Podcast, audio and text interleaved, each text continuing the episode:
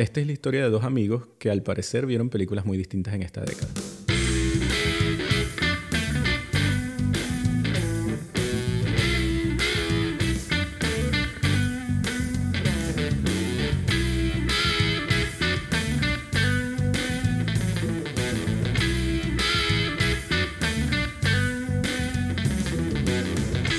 Hola a todos, bienvenidos a Dime Pelis. Aquí les habla Edgar Aponte desde Berlín y pronto estaremos hablando con Christoph Gatzielo desde algún sitio de Canarias.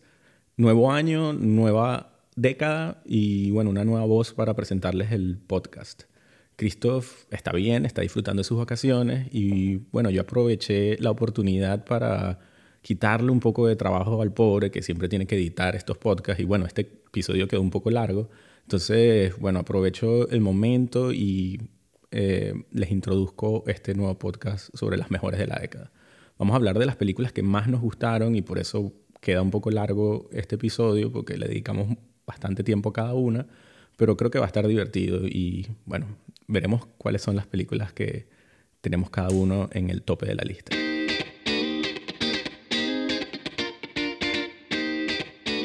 Segunda parte de las mejores películas de la década, Edgar. Eh, tengo que... Hacemos un resumen de cuáles son las que tenemos hasta ahora. Mm, vale. Yo tengo... O sea, en mi lista estaban, o sea, de abajo para arriba, como quien dice, Pelo Malo, Victoria, The Handmaiden, Before Midnight, The Death of Stalin, Phantom Fred, Moonlight y The Lobster. Sí, yo por mi lado tengo Django Unchained, Anomalisa, Marriage Story, Hunt for the Wilder People, Annihilation, her, El Lobo de Wall Street, o The Wolf of Wall Street, eh, y Inside Out. Y está guay, ¿no? Que no ha coincidido ninguna película entre tú y yo. No, eso es lo que te iba a decir. ¿Qué, qué te parece eso? Yo, ¿y, si, ¿Y si ninguna coincide? Eso sería maravilloso. ¿Tú crees que sea posible? Sí, porque sería como la lista definitiva de Dime Belly. Funcionaría perfecto. no, porque igual no sabemos cuál es el ranking. No, pero no, vamos a poner aquí. Yo es que eso de rankear las películas no puedo. no por eso. Por eso. sí, pero está, está interesante. Más variado. Y no sé por qué tú dijiste al principio que, tu lista era como previsible. No sé, porque creo que... Ninguna, prácticamente ninguna de las que tienes allí, yo, yo hubiese dicho que es una de la lista. Es más, si yo hago otra lista, ninguna de las tuyas estaría allí. ¿En serio? Pero no por mal, sino porque, porque no, no sé, creo. No sé, yo, yo tengo un problema aquí hoy, te lo comenté antes, porque como hemos grabado la primera parte ayer y hoy estamos grabando la segunda parte de esta, de esta selección de la década, me ha surgido el problema de que me he dado cuenta que hay una película que tengo que meter en mi lista, pero no puedo quitar ninguna de las que ya están metidas. Entonces, ah, yo creo que me voy a saltar las normas y creo que voy a meter una más, porque es que no, es que no puedo quitar ninguna. Bueno, pero dile entonces ahorita, para que estemos igualados. Pues. ¿Tú vas a meter una más? No, me refiero que precisamente, porque si no, o sea, ¿sabes? Como que al final vas a tener una, o sea, estamos haciendo una, una, una, una, ¿sabes? Ya, bueno. Al final vas a tener una tú adicional, entonces la metemos en el medio, ¿sabes? Y ya seguimos como estamos. Vale, avisar de que mi padre actualmente, aunque es otro día, mi padre al día siguiente sigue cortando madera, entonces de vez en cuando puede que se oiga una sierra de fondo no puedo hacer nada. Mi padre es un... Son dos días distintos, pero la madera sí necesita ser cortada. Exacto. Mi padre sigue siendo un hombre rudo, pasen los días o no. Hay que aprender cosas de tu padre, Cristo. Nosotros aquí hablando como, como niños, adolescentes, aquí de de películas.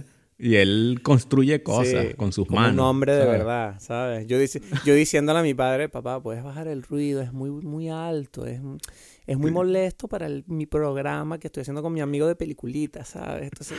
tonterías de adolescentes en sus cuartos encerrados, ¿sabes? Otakus y vaina. entre eso y tu mujer que también trabaja en cine y se va por la puerta diciendo, bueno, yo te dejo aquí en el casa grabando tu programita y yo me voy a trabajar y hacer películas, pues.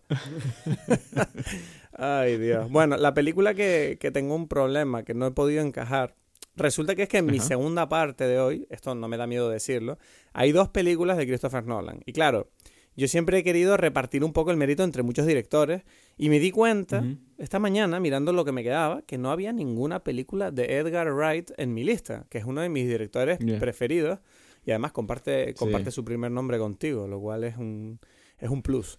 Entonces, eh, tu tocayo. Entonces, Edgar Wright, dije, no, no puede ser que no haya una película de Edgar Wright en lo mejor de la década, cuando yo considero que es uno de los mejores directores que hay ahí fuera ahora mismo.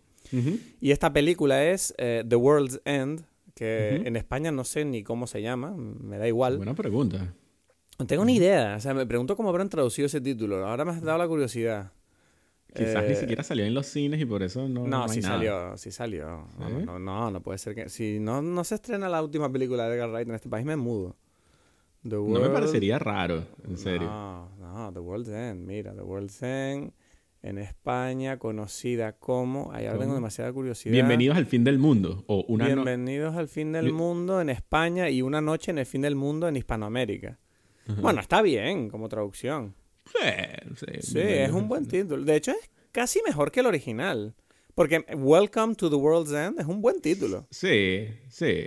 The World's End es como más... Lo, único que pierde en Bienvenidos al Fin del Mundo es que The World's End se refiere al bar. Y ahí no parece que ese sea el nombre del bar, ¿sabes? Ya, bueno. La cuestión, esta película, ¿no? Eh, no es ningún secreto, ¿no? Que Edgar Wright es un director increíble que sabe utilizar el lenguaje visual y de montaje mm, de los, mejor que nadie. y esta película además tiene para la comedia, que es lo que me llama a mí la atención, ¿no? Sí, él, él, es capaz de hacer chistes con montaje, que es una cosa que a mí me encanta, ¿no? Sí. Y, y bueno, The World's End es una película que me encanta y creo que tiene que estar en la lista de lo mejor de la década, por el sencillo motivo de que el guion es una cosa tan rara, o sea, es una historia tan extraña que además yo creo que juega mucho con el sentimiento de nostalgia que está como bañando todo el cine y los espectadores de esta década, ¿sabes? Todo este rollo de la industria cinematográfica tratando de sacar todo lo que teníamos en nuestra infancia. Eh, en esta película el protagonista es un, es un hombre que, bueno, no le va muy bien en la vida y siempre vuelve, él, él, tiene mucha nostalgia por su época de adolescente donde él era el chico popular, el chico donde sabes que él era el líder de una banda de, de gamberros, ¿no? Por decirlo de alguna manera. Y había como una leyenda, ¿no? En su pueblo que había una ruta de bares que había que completar, que si tú eras capaz de completarla, pues de alguna manera tú te convertías en una leyenda en el barrio, ¿no? Como si eras capaz de beberte una pinta en cada bar y llegar hasta el final sin vomitar o, o sin caer inconsciente, que es una mentalidad muy británica, ¿no? Eh, de, de beber pues te convertías en una leyenda y tú ves a este tipo que intenta reunir a sus amigos años después para repetir el intento porque en su adolescencia no lo consiguieron.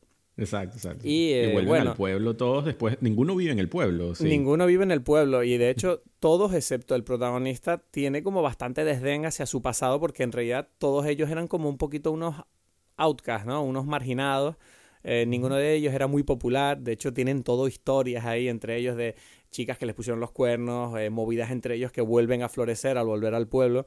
Y es muy divertida, sobre todo porque además es un, es un reparto muy coral. Y una cosa que me encanta de la película es que los personajes están tan bien definidos que no te pierdes, ¿sabes? Cada uno tiene una identidad y te acuerdas de todos y cada uno y el, rol que cumplen dentro de la historia. Entonces, bueno, a partir de ahí, esa, esa es la sinopsis. Obviamente la película lo que lo hace interesante, más allá de esta pequeña eh, propuesta ¿no? de ir a beber de bar en bar, es que ocurre algo en la película que rompe por completo la historia de una manera totalmente sorprendente, no, no voy a decir qué es, y eh, de repente la historia se convierte en algo muchísimo más grande de lo que parecía en un principio. Y, creo que el mensaje de la película es, es, extraordinario, está muy bien. Y es que, bueno, Edgar Wright, como siempre, esta es creo que es el cierre de la trilogía del corneto, junto con eh, Hot Fuzz y Shaun of the Dead. Y, creo que, bueno, que, es una película que no puede faltar en lo mejor de la década simplemente por, por la capacidad de contarte esta historia tan graciosa, absurda y a la vez profunda, me atrevo a decir, ¿sabes? Yo, yo estaba pensando, o sea, como tú, yo tenía como las dudas de qué eh, directores tenían que estar y no en la lista, y, y, después yo hice como la lista de los directores que no lograron estar en mi lista. Y bueno, ya hemos nombrado películas de Martin Scorsese, que no, o sea, que yo no lo tenía en mi lista, pero tú ya lo, lo, metiste, Tarantino, yo tampoco lo tenía en mi lista, y, y, tú lo metiste, y Edgar Wright era el otro. Y yo no sabía entre The World's End, eh, Scott Pilgrim y Baby Driver, cuál de las tres yo, yo hubiese puesto allí. Yo en un principio, te digo, cuando salió Baby Driver, yo estaba con una emoción dentro de mí de ver esa película y tengo que confesar que la vi y me gustó mucho, pero me falta... hay algo en esa película que no me gusta, y esto ya es una cosa obviamente personal, ¿no? Pero es que el protagonista, el actor, el casting, creo que no estuvo muy acertado. A mí el protagonista me parece que tiene muy poco carisma, no, no simpatizo con su historia y siento que la película se sostiene pues por la maravillosa dirección de Edgar Wright y el reparto que le rodea. Pero es que el protagonista, la verdad, este actor, que ahora mismo no me viene el nombre a la cabeza, eh, no... Mm, no te, no te gusta mucho. No, no, no, sé. Eh, su forma de interpretar el personaje no me convencía, no tenía ningún atractivo, ¿sabes? Yeah. No, bueno, para mí igual sí estaba entre The World's End y Scott Pilgrim versus The World, porque una de esas dos, o sea, las dos películas me parecen espectaculares, ¿no? Scott Pilgrim me dio pena no meterla, pero porque es lo que tú dices, ¿no? Que a nivel de efectos especiales y de montaje, yo era muy fan del cómic antes de que saliera la película. Y claro, y, me di cuenta de, uff, esto es la única manera. O sea, qué difícil era trasladar este cómic a la gran pantalla, ¿no? Y cuando lo vi dije, es perfecto. O sea, Edgar Wright ahora mismo se acaba de sacar la polla de una manera muy grande porque no tiene o sea, esto es muy difícil, o sea, esto no es fácil. Pero esa película hoy en día también es súper interesante porque, porque tiene un, un elenco increíble, ¿no? O sea, de, de gente, o sea, mm. de, que ahora todos son súper estrellas. O sea, esa película sale con ese elenco ahora y sería como una risa porque, ¿cómo se llama? Captain America es como un personaje, Chris Evans, ¿no? Un personaje ahí medio secundario. Brie Larson también personaje secundario, ¿sabes? Tiene Mary Elizabeth Winstead, que yo en aquel entonces la conocí en esa película, me parece. Eh, no, es increíble. Y, es, una, es increíble esa mujer. No, no, esa película cada día que pasa para mí crece más. Y y de verdad, bueno, Edgar Wright, ¿no? Yo creo que no hay ningún director como él que tenga la capacidad de contar, eh, de ser comedia con, visualmente, ¿no? O sea, creo que prácticamente ninguno tiene esa, esa, posibilidad. Por eso fue como una pena que, que lo sacaran de Ant-Man, ¿no? Que fue su proyecto que... Sí, bueno, en, en, Marvel ha pasado ya, ¿no? Está ha pasado un par de veces y en Lucasfilm también está pasando, ¿no? Que parece que cuando un director muy con una visión muy única entra a formar parte de una maquinaria tan grande, ¿no? De una franquicia tan poderosa, a menos que tú te sometas y te comprometas un poco a la hora de crear tu visión, parece ser que no salen bien las cosas. Y Edgar Wright, obviamente, lo que pasó fue eso. Sí. Y al final fue sustituido y bueno, yo creo que es lo mejor que podía haber pasado porque finalmente el producto que salió, Ant-Man, no estaba nada mal. Pero es verdad que yo veo que no pega con Edgar Wright. Edgar Wright lo habría hecho mucho más extremo, todo lo que, todo lo que se ve en la película. Entonces, bueno, para cerrar, yo creo que podemos dejar Edgar Wright y The World's End como el añadido, ¿no? A esta lista. Una mención especial. Bueno, es que no sé, porque ahora estás quitando las otras menciones especiales que yo quería hacer. No, ¿Estaba en tu lista? No, pero me refiero. Ahora no, me refiero que hemos elegido 30 películas entre los dos, pues esta es la 31 que tenía que entrar porque sí y ya está. Ya, no sé si son 30, viste, es que no sabes. Y si repetimos. Ya, no lo sé. Bueno, no lo sé, pero bueno, la cuestión es que hay una más, es lo que me refiero. Exacto. Tienes problemas con la lista, tú, te, cuesta. No, como que... no, muchos problemas, muchos problemas. Mira, bueno, la próxima. Ha sido una semana muy dura. La próxima, la número 7 en mi lista, ¿no? es, em, es una película iraní que se llama eh, This is not a film, ¿no? Ah, pensaba que ibas a decir a Separation. No, no, no, no, no, no. Este, primero viene This is not a film.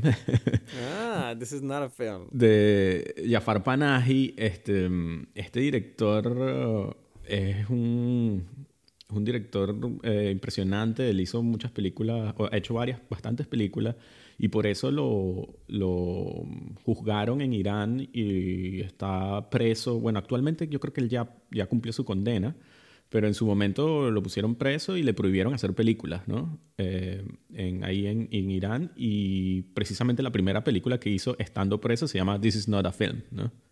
Eh, es una película donde él, se graba en su arresto domiciliario en su casa, eh, bueno, explicando qué es lo que él está viviendo. Es, como una especie de entre documental con ficción, es una mezcla muy, muy iraní. Bueno, o sea, yo, yo tenía que poner películas de Irán porque para mí eso es lo que eh, esta década, el gran descubrimiento en mi vida, ahorita es prácticamente el cine que más me gusta es el cine de, Irán y es porque ellos juegan de una forma muy sensacional entre lo que es la realidad y lo que es la ficción, ¿no? O sea, es un poco parecido a lo que decían de, la, del boom latinoamericano, de, escritores latinoamericanos y especialmente García Márquez, del realismo mágico, de esa idea de, de, bueno, es que esto que está contando parece como una ficción, nada, esto no puede ser verdad. Y es como, bueno, pero en realidad es la forma en que nosotros contamos estas historias que a veces suenan como surreales, como exageradas. Sí, es, lo que nombraban al principio de Narcos, ¿no? Exacto, exacto, exacto. Que es como que esto no puede ser verdad y que pues, pues sí, es así. Pues sí, o sea, así de loco está el mundo a veces. Exacto, exacto. Y, y, curiosamente, los que han hecho eso mejor en el cine, en mi opinión, son los iraníes, ¿no? Y también pensé en, colocar una película de Kiarostami, eh, hizo su última película en este, este en esta década hizo una de sus mejores, pero bueno, está Certified Copy, una, y la otra es este, Like Someone in Love. Al final no Bueno, estás metiendo peliculitas ahí, ¿eh? Estás haciendo mencioncitas. Sí, sí, es que, es que las quería meter y, y, al final, bueno, me, me, decidí por esta porque no solamente es una gran película, sino que también es un, ¿sabes? Como un acto de rebeldía muy poderoso, ¿no? ¿Sabes? De, de decir, ok, te lo prohíben, estás preso en tu casa y él hace esto que, y lo llaman, no es una película, ¿no? Como, como en especie de burla y... y, sí, como diciendo, no estoy, no estoy, incumpliendo la ley, ¿no? Exacto, de burla y desafío, en cierta forma. Y, y entonces es lo que él hace, él se graba como que el día a día, pero además él entonces él empieza a decir, bueno, yo tenía planeado hacer una película, y él, y él se graba como contando cómo sería la película que haría. Entonces es como ah. curioso porque uno está viendo, bueno, ya te lo estás imaginando, él te la está contando, entonces incluso hace como un, bueno, en el set yo me lo imaginaba de esta forma, eh, aquí habría una mesa, imagínense que ustedes entran por este pasillo y tal, y, y entonces, ¿sabes? Es un, un juego muy interesante.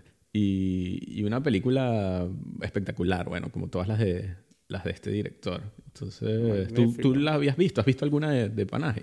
No, he visto muy poco cine iraní. He visto las grandes, que como te comenté antes, pero no, no me he metido tanto como tú. Así que, bueno, pues me la apunto porque obviamente si a ti te gustan estas cosas, yo tengo que verlas porque soy, tu alma gemela, entonces tenemos que estar aquí conectados.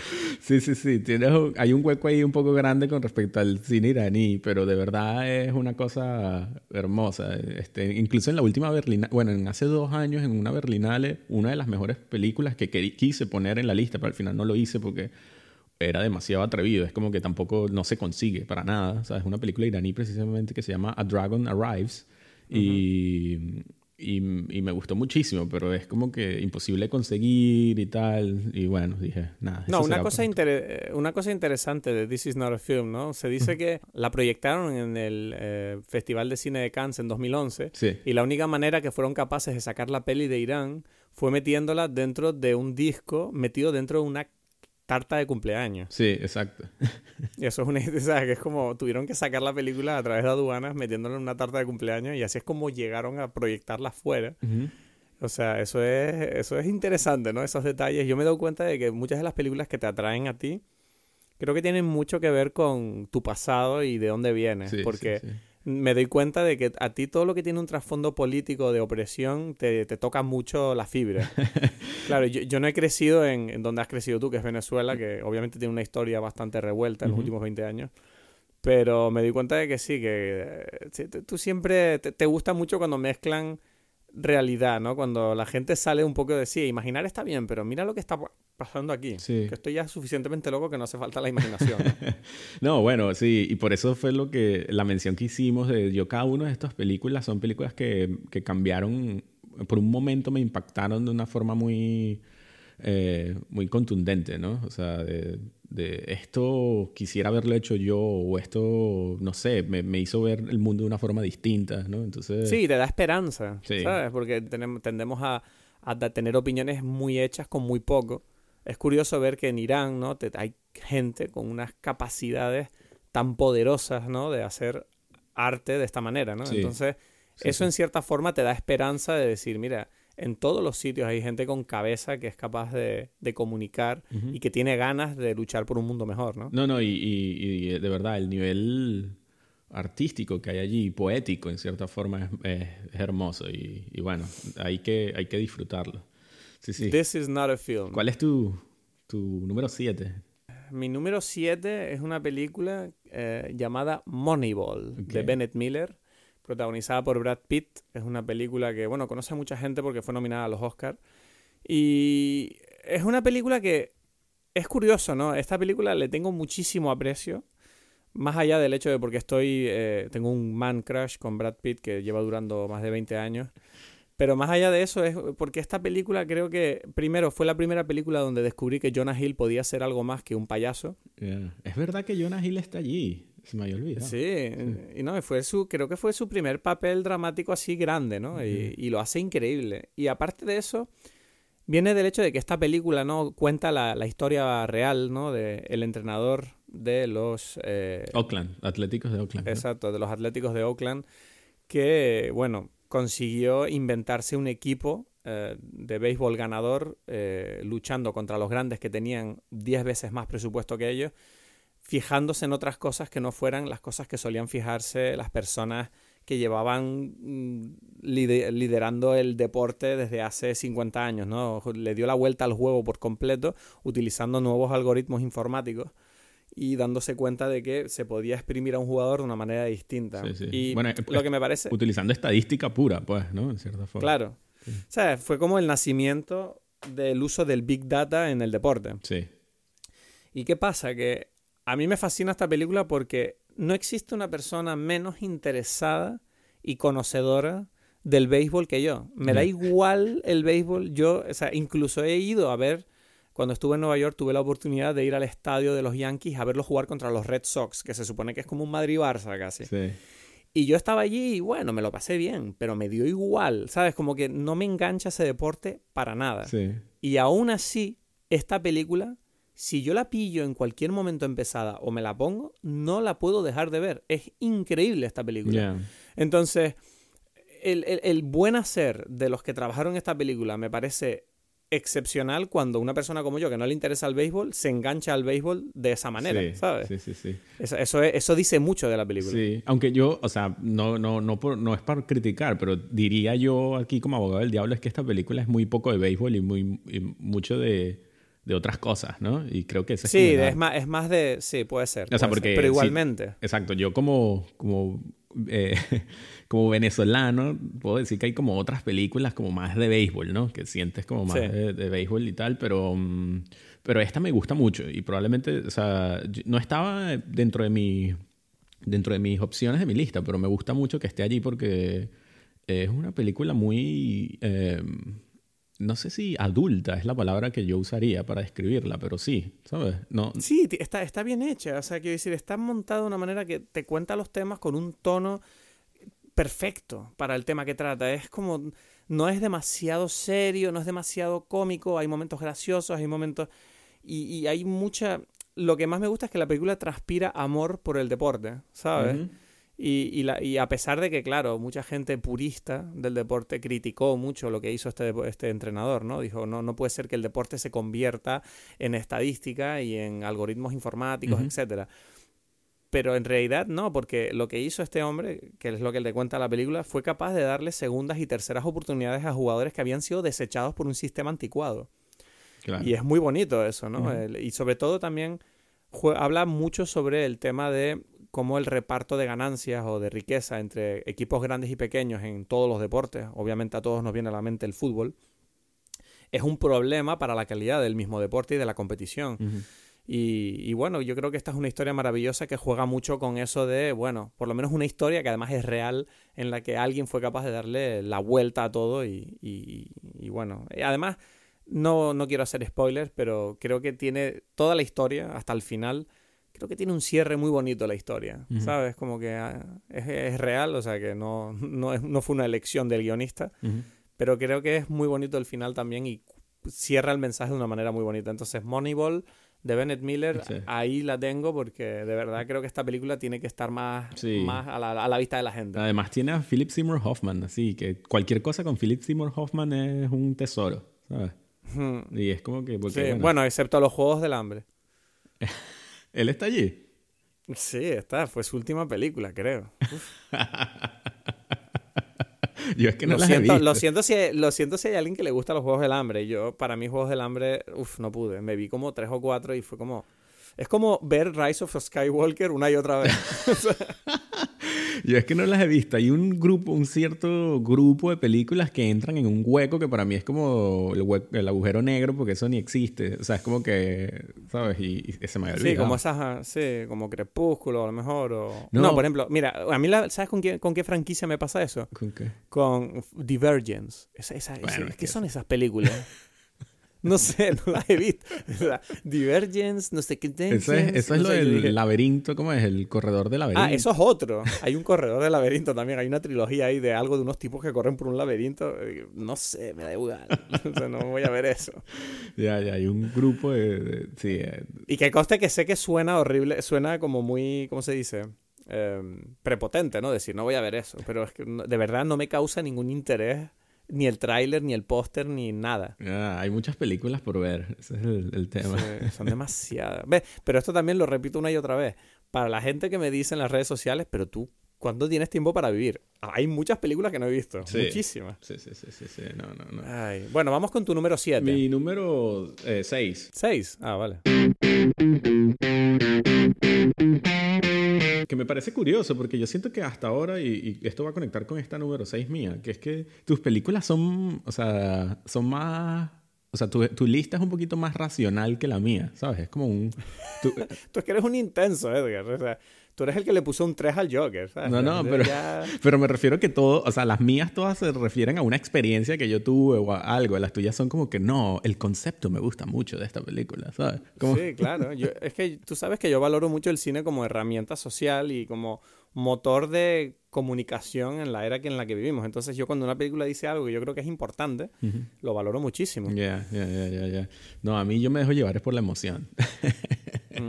Y entonces por eso viene mi película número 6, que es Roma de Cuarón, ¿sabes? Mm, Roma. Roma. Roma, Roma, Roma, Roma. Uf, esa película me tocó, ¿sabes? Es una película que está muy cerca de, de, muchas experiencias mías y, y por eso, este bueno, no sé, este, la tengo allí como, como un momento importante, ¿no? Eh, me pasa algo parecido a lo que me pasó con Pelo Malo, de que, de que veo los códigos de, de, de, mi experiencia familiar y cultural, ¿sabes? O sea, yo cuando veo Roma, yo entiendo todo, de repente, estoy como... Claro. ¿Sabes? Como que estoy en mi casa casi, ¿sabes?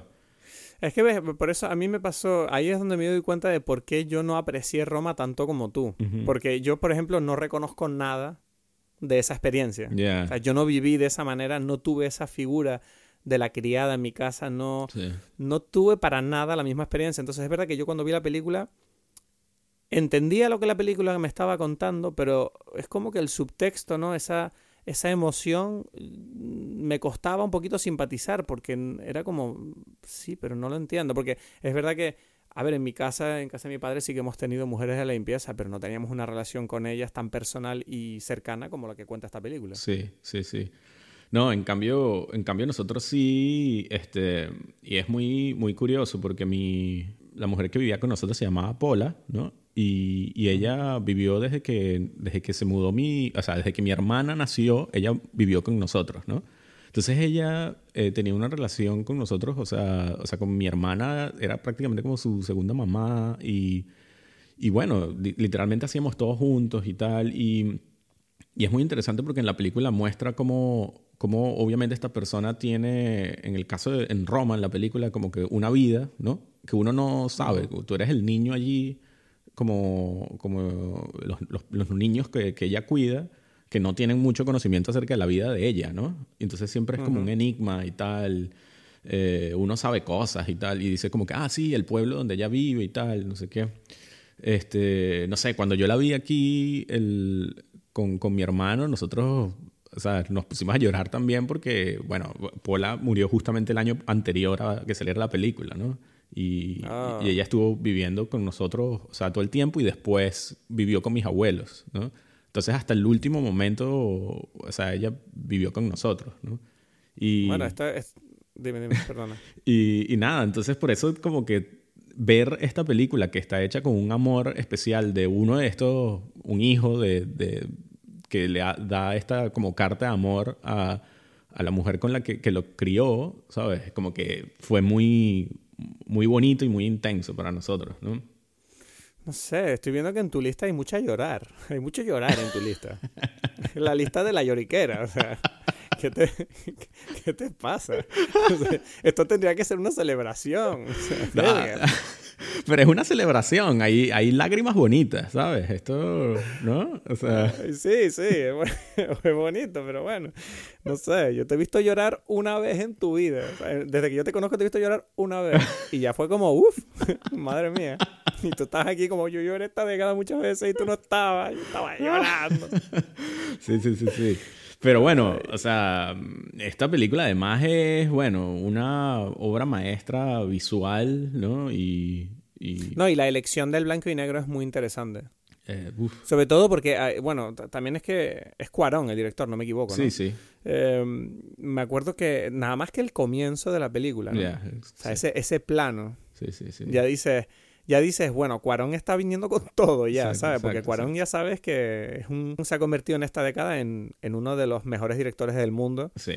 Eh, sobre todo a nivel de lo que más me gusta de él es que le importa muchísimo la composición y el manejo de los planos. O sea, Notas, notas que casi parece que le importa le importa más contar cosas a través de eso que a través del guion. Sí, sí, sí, sí. Como... La edición también la tiene demasiado bien controlada, ¿sabes? En qué momento cortar, ¿no? O sea, él, eh, bueno, eh, en esta misma década está Gravity, ¿no? Y Gravity es una, una película perfecta, ¿sabes? Es como una cosa increíble, ¿sabes? Eh, mucha gente se enfadó conmigo en las redes cuando vio que no había metido Gravity en mi lista, que ya lo digo, no está Gravity.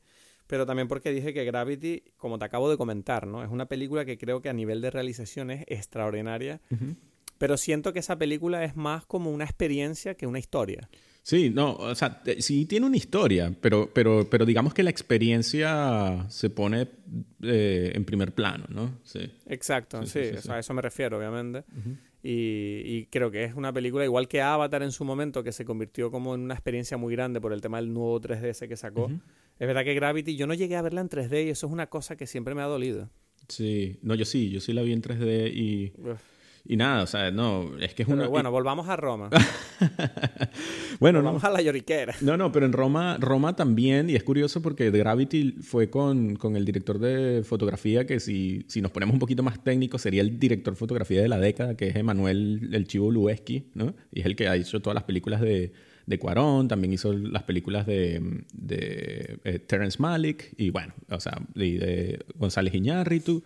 Es el gran director de fotografía de la década, probablemente, y, y, él, curiosamente, Roma no, no la hace con él. Cuarón decide ser él el director de fotografía, y es una cosa increíble, ¿sabes? O sea, hay unos mm. planos allí hermosos. Bueno, hay, han habido como discusión al respecto. Hay una gente que dice que en, realidad él no, no, hizo esos planos. Bueno, no sé, pero, pero da igual. Eh, el, el, ¿Cómo se llama? El producto es impecable y y es como, a mí me parece también algo muy interesante, o sea, es latinoamericano, ¿no? O sea, me gusta mucho eso, que se siente muy latinoamericano. Es como que yo he notado que muchas personas de otras culturas no entienden, como tú dices, ¿sabes? Es como que no, no sé hasta qué punto son capaces de verlo y lo ven con sus propias miradas de, de otras culturas, ¿no? O sea, yo sé que en Estados Unidos hubo gente que la criticó porque era como que como si fuese una apología a la esclavitud, una cosa así. Sí, un, un, enaltecimiento de la, de la servidumbre. Sí, y es como que no, o sea, no, para mí era como una falta de entendimiento. No entendieron cuál era la dinámica. Exacto, exacto, no entender las dinámicas.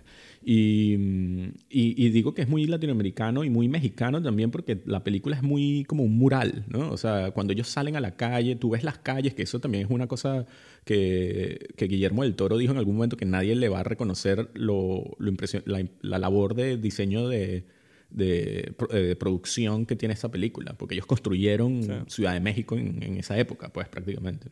Claro. Y, y, tú lo ves y pasan esos planos laterales que, que muestran toda la ciudad y son eh, increíbles, ¿sabes?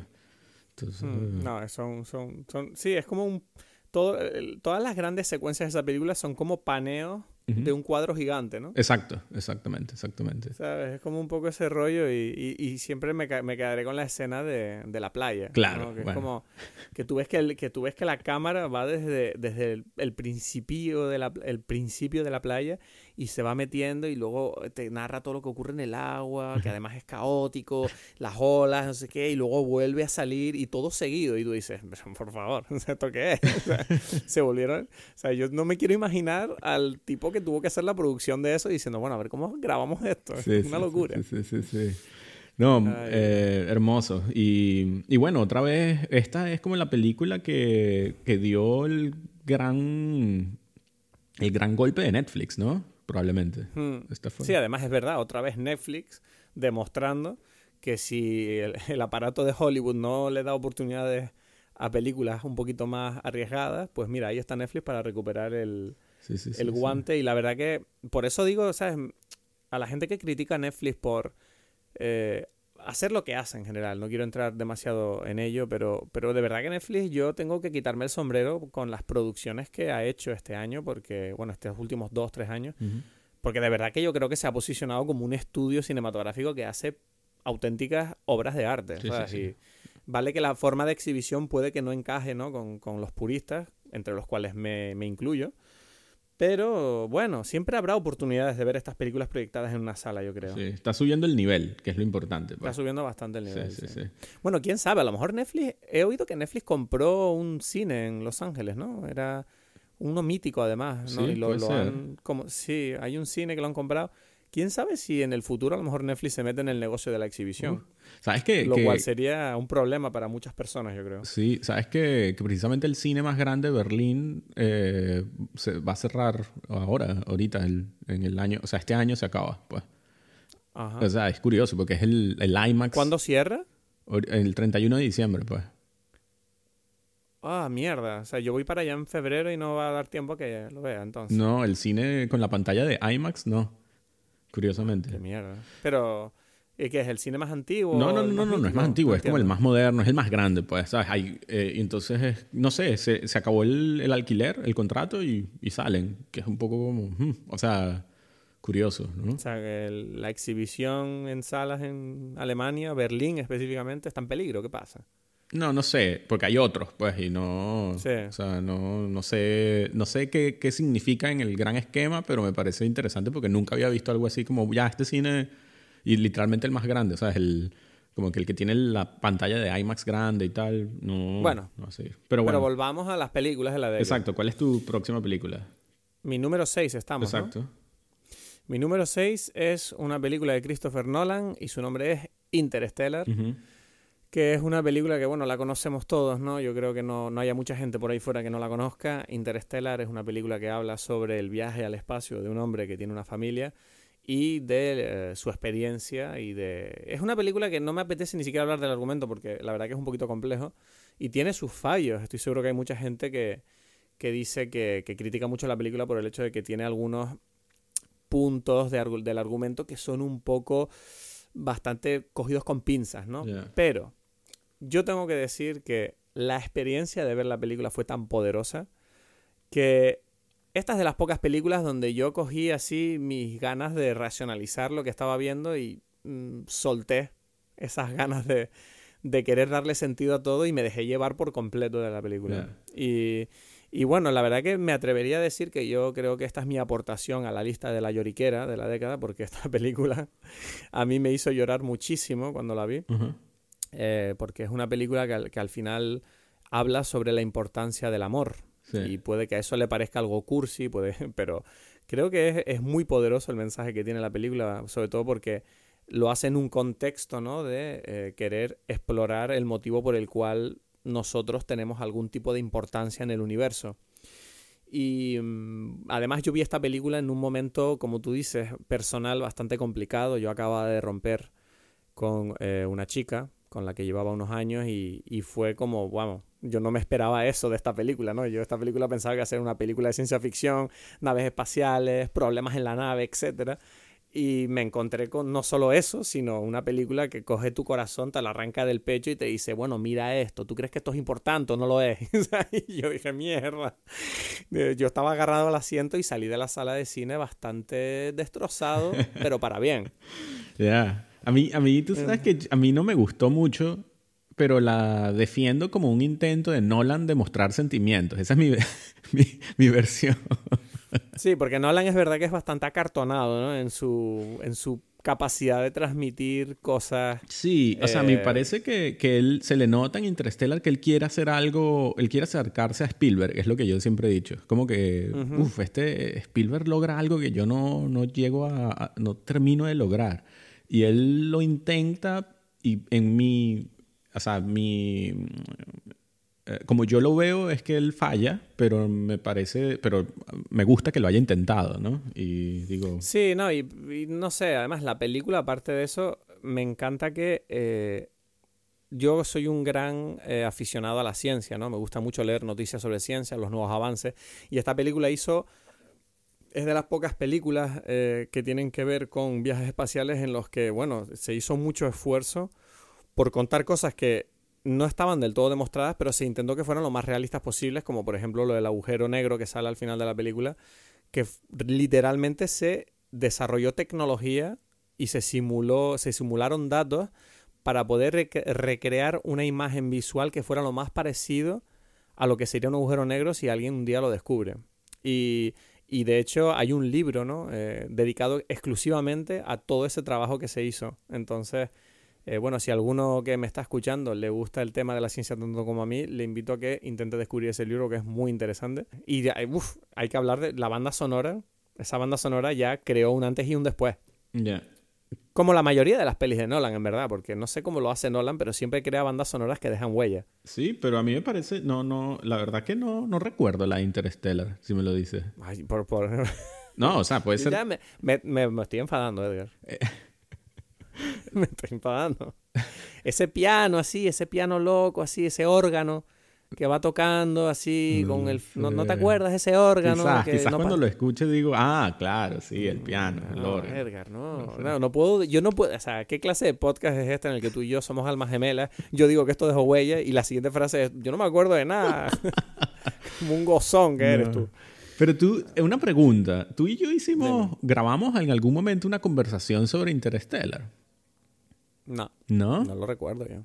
No. Las dos pruebas que hicimos de podcast. Vienen, vienen ahora, vienen ahora, vienen ahora. Bueno, los dos. Bueno, ya, ya hablaremos de eso. Pero... Y grabamos dos, grabamos dos episodios de podcast, tú y yo, que eran como pilotos. Uno era sobre This is America y el Globo. Ah, This is America. Y el otro lo hablamos ahora, que viene ahora. Te digo.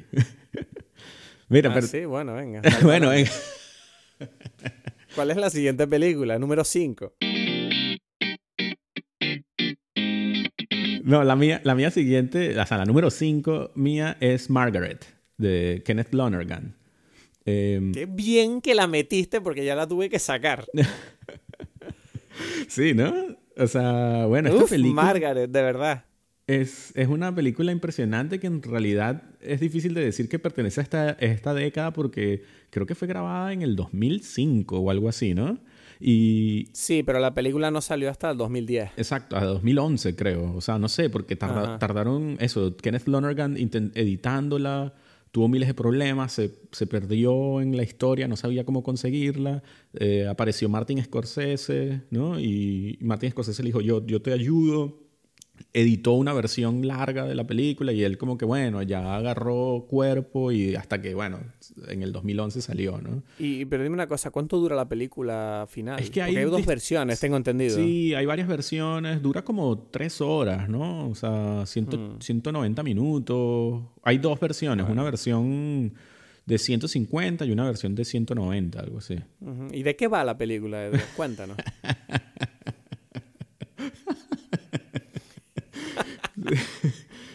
Porque es larga, ¿no? O sea, tiene que tener, algo tiene que pasar allí. No, pero bueno, se puede resumir. Yo te puedo decir la sinopsis si quieres. No, no, yo sé, yo sé. Es que en realidad, eso es lo gracioso, que en realidad es, muy fácil porque no pasa mucho. O sea, es como, es la historia de una chica, ¿no? Que no se llama Margaret en realidad, tiene otro nombre que ahora no me viene a la cabeza. Y eh, mm, esta chica, nada, viene un día por la calle y, y tiene como un coqueteo con un conductor de autobús y el conductor de autobús la está viendo y tal y atropella a una persona, ¿no?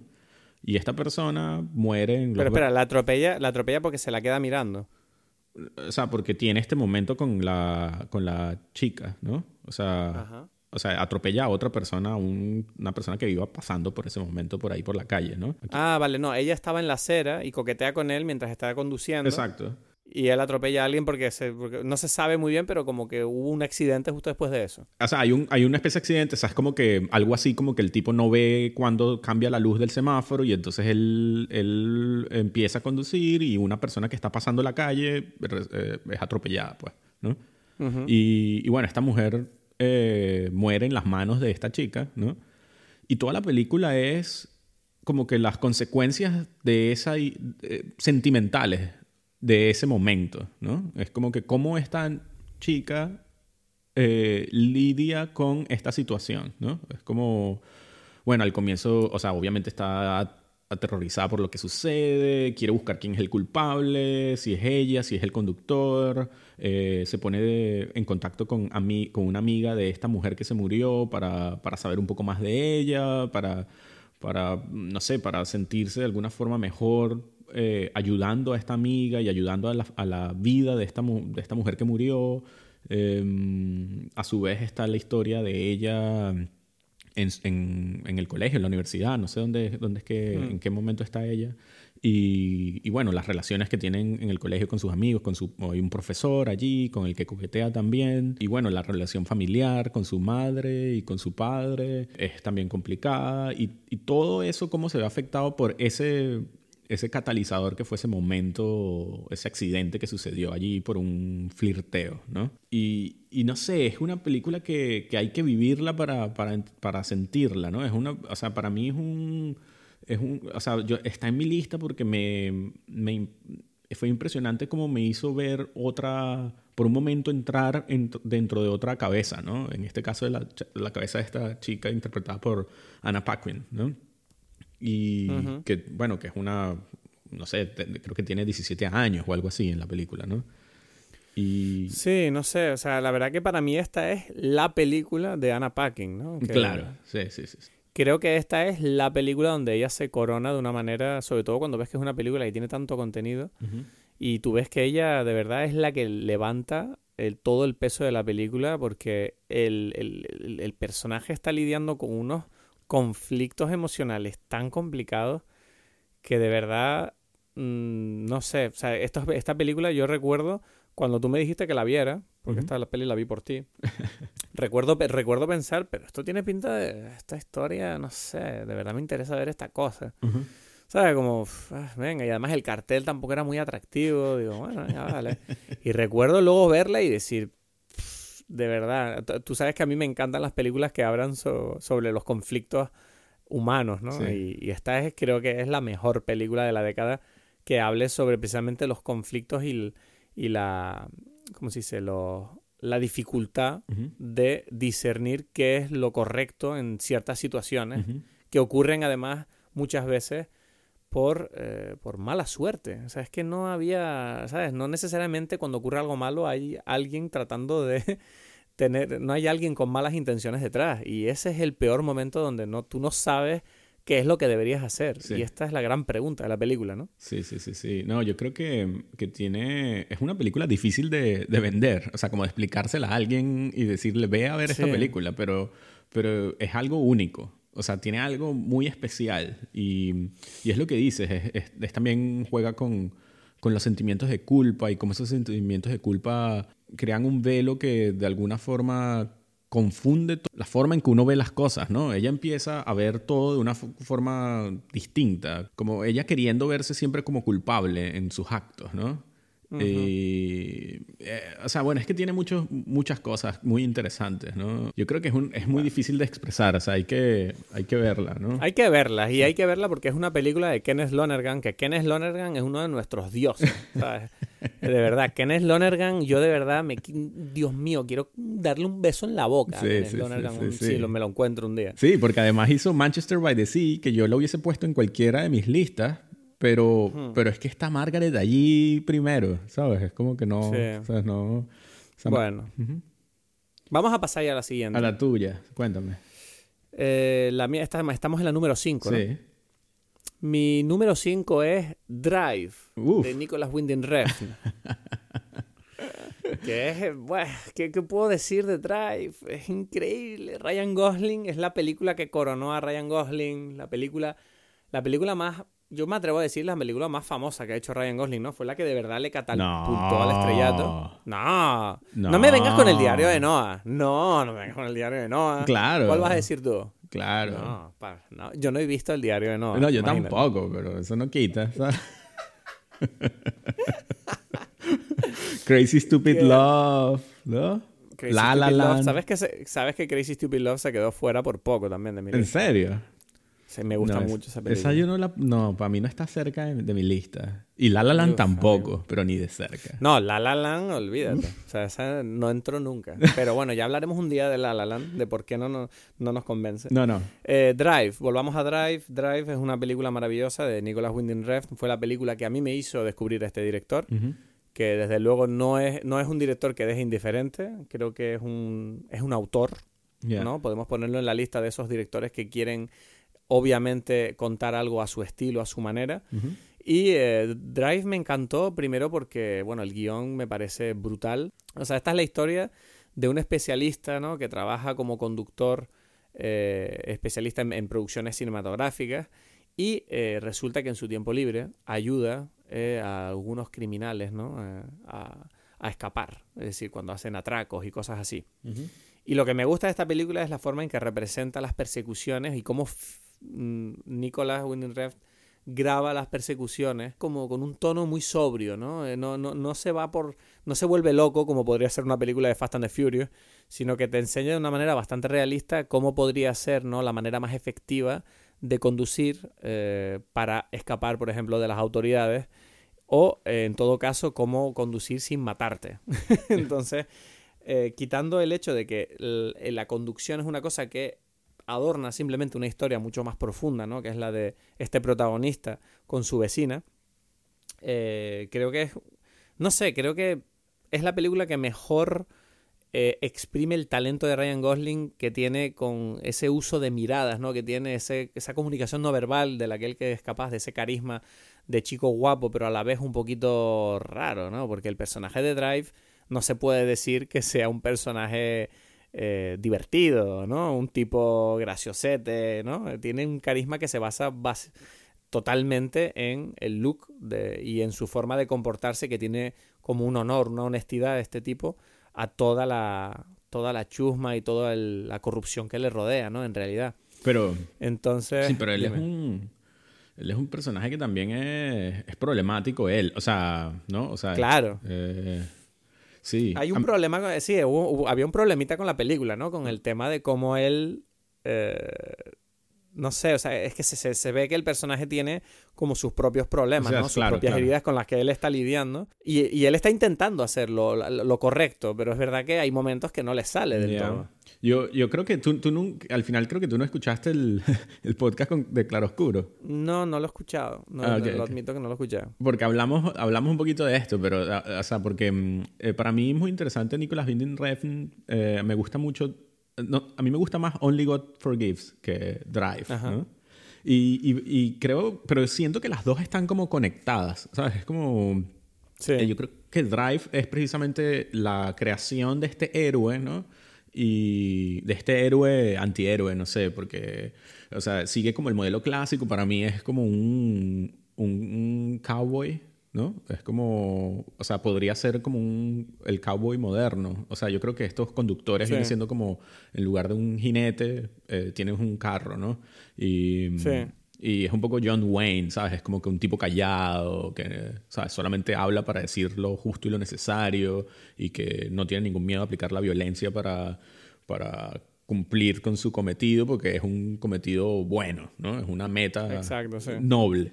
Em, eh, y Only God Forgives para mí juega un poquito más con, con, cómo hay una dualidad entre, entre esa energía que uno podría decir masculina, ¿no? Porque yo creo que todas estas películas juegan, o sea, de Nicolas Winding Refn juegan con esta en, eh, idea de, de, bueno, es que esto es ser un hombre, ¿sabes? O sea, como que Ryan Gosling en Drive es como el paradigma de un hombre, ¿sabes? Clásico, ¿no?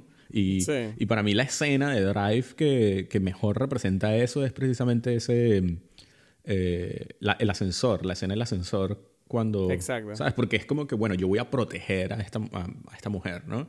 Y la protege matando a este tipo, pero de una forma tan brutal que a la vez le está haciendo daño a esta mujer, porque ella está viendo lo que está pasando allí, ¿sabes? Sí, exacto, exacto. Sí, sí, sí. Como que yo te protejo, pero mira esta violencia. Pero le está causando un trauma a la piba. Exacto. sí, entonces esa, ese, ese juego de, de mostrar esa energía como, digamos aquí, entre paréntesis digo, no sé, masculina, en juego con la energía femenina, que a veces puede estar también, este, no sé, eh, nociva y tóxica, se ve mejor en Only God Forgives, porque está la figura de la madre, que, que en cierta forma lo influye a él a, comportarse de la forma que se comporta. Pero bueno, pero en el caso de Drive, eh, sí es verdad que es donde él logró una, con, una concreción eh, temática que que, no sé, que, que, tiene mucho, mucho poder y mucho éxito por eso, ¿no? O sea, creo que es la película más exitosa que ha tenido y que, y que hará probablemente por eso mismo, ¿no?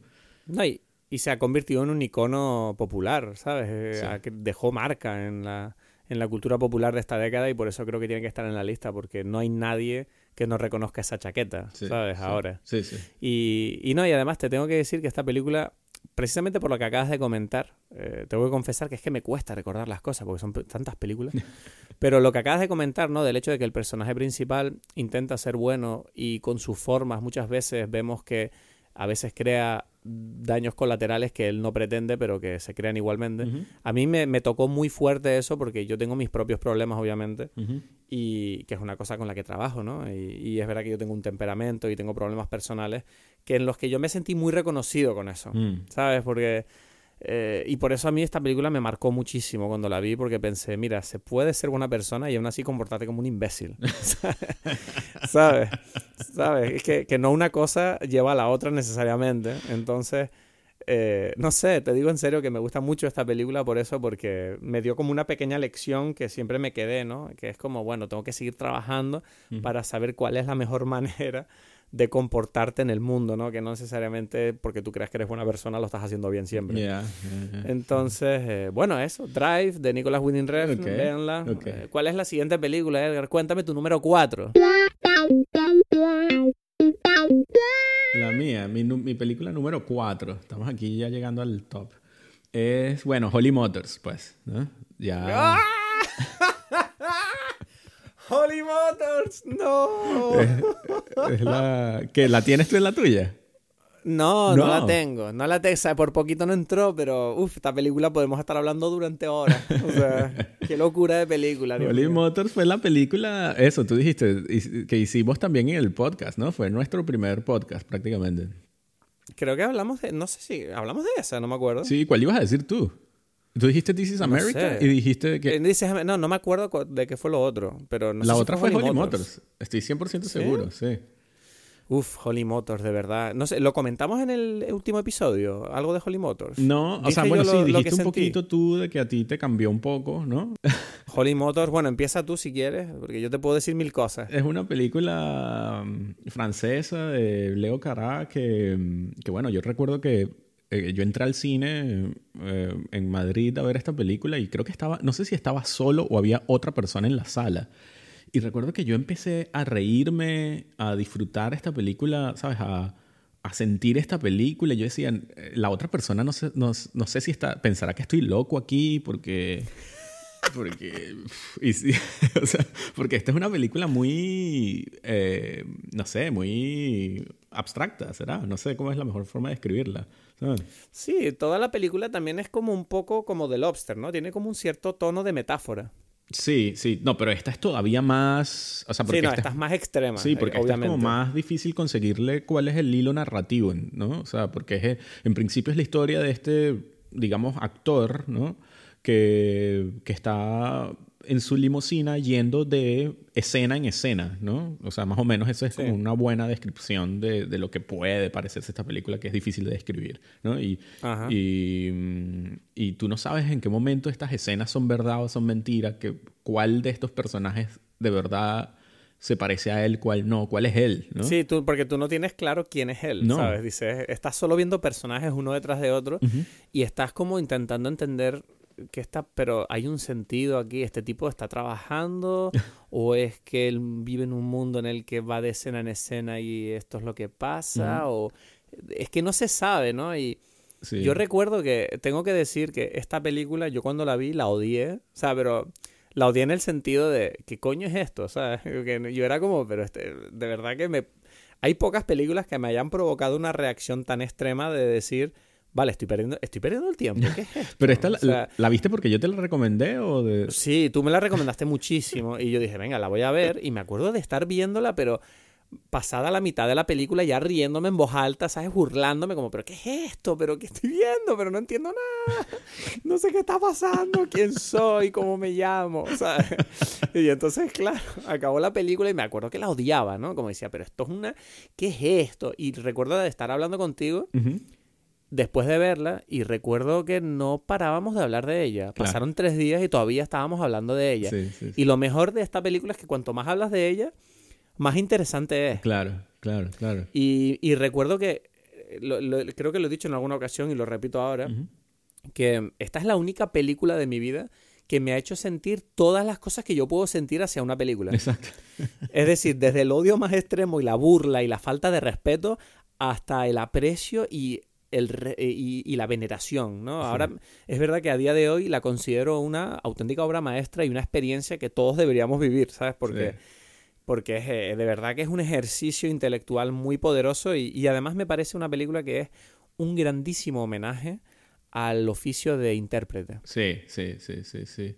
Es que tiene muchos niveles, eso es lo que lo hace, eh, o sea, claro, muy interesante y muy rica, ¿no? Que es que está, eso de, cómo, cómo eh, las personas juegan un rol, ¿no? Y, cómo es el, y además el intérprete, el actor, cómo se nutre de esas experiencias. ¿Cómo se llama este actor? No puede ser que no lo nombremos. Denis Lavant, que para mí podría estar, si hacemos una... Eh, después decimos mejor actor, mejor actuaciones de la época, podría estar allí, ¿sabes? Para mí, en esta película. Mm. O sea, esta película él logra, eh, cambia porque hace tantas cosas, ¿no? Tantos personajes. Y, lo bonito de la película también es que cada escena, si uno la toma, si uno se olvida de lo que, lo que vio antes y se mete en el papel dentro de cada escena, cada escena te, te, da como una sensación distinta, ¿sabes? Te, te, puedes emocionar, te puedes alegrar, te puedes o sea, emocionar con la música, ¿no? Hay como unos momentos musicales espectaculares, ¿no? Em, bueno, que este, uno es él tocando el acordeón, famoso. Sí, ese es el, como el intermission. Exacto, el intermission, que es, ya, solamente eso es casi que perfecto, ¿no?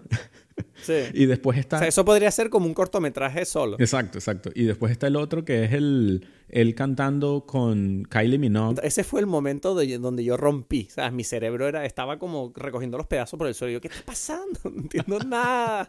¿Qué hace Kylie Minogue ahí cantando? No, sé, qué, no sé qué ocurre. O sea, el sentido, mi, mi sentido común se estaba despedazando. ¿sabes? Yo decía, ¿qué está haciendo Leo Caras conmigo? Sí, que, que, que bueno, hay un componente de, la película que hay una corriente que mm, sí se puede ver una vez que uno lo piensa, que es el, la muerte de, la pareja de Leo Cará. O sea, ella, se murió antes de la película y yo siento que hay una especie de... de mm, eh, ¿Cómo se dice? Grief. Ahora no me viene la palabra en español. Em, duelo. Como un, exacto, como un duelo que está pasando en la película porque hay varias escenas relacionadas con, con muerte que, que, son muy, muy poderosas. Y, y, bueno, ahí está ella que canta y creo que después se lanza por el... se suicida, ¿no? En la película. Sí, entonces, este... Bueno, o sea, es una película que tiene demasiadas emociones. Sí, yo creo que es una película que, no sé, si alguien nos está escuchando aquí y se considera un cinéfilo y le apetece ponerse a prueba y no la ha visto, póngansela y si puede ser en compañía y, y agárrense, ¿sabes? agárrense, porque, porque lo que van a ver no es algo habitual. Es maravillosa, es maravillosa. En esta película hay de todo, ¿no? O sea... No, y además el persona hay un personaje que para mí me extraña que no, no sea más conocido, que es el de Monsieur Merde. Sí, sí, sí, sí, sí. Es que todo, todo ese personaje, desde el nombre hasta, la, hasta el propio personaje, es tan bueno. Sí, sí, sí. Que además él, ese personaje sí ya había aparecido en un corto anterior. Hay una película de Leo Carax, bueno, no es de él, son tres cortos creo que uno es Michel Gondry, otro es él y alguna otra persona. Y en el personaje, en la, en la parte de Leo Cará, el, el protagonista es este Monsieur Mead. Entonces, como que a él le gustó mucho jugar con él y entonces él lo utilizó, lo sacó para, para meterlo en esta película también. Bueno, pues no sé, Holy Motors. Está intensa tu lista, Edgar. ¿eh? Sí, sí. ¿Tú crees que el audio de nuestra conversación esté por allí? O sea, me refiero, el de la conversación. Esos audios de nuestros primeros podcasts. Sí, yo creo que los tengo, pero tengo que buscarlo y bueno, no tienen el nivel de audio de calidad y que tenemos ahora, pero bueno. pero yo quisiera oírlo, ¿sabes? Como que. No, no sé si las demás. Si las demás personas deberían oírlo, no lo sé, pero yo quisiera. Bueno, yo te los mando, ¿sabes? Pero yo te dije que si un día hacemos un Patreon o algo, lo, lo meteremos esos pilotos como algo, una curiosidad, ¿no? Un extra, exacto, exacto, Exacto, sí, sí, sí. Bueno, ¿cuál es tu película número, qué? Cuatro.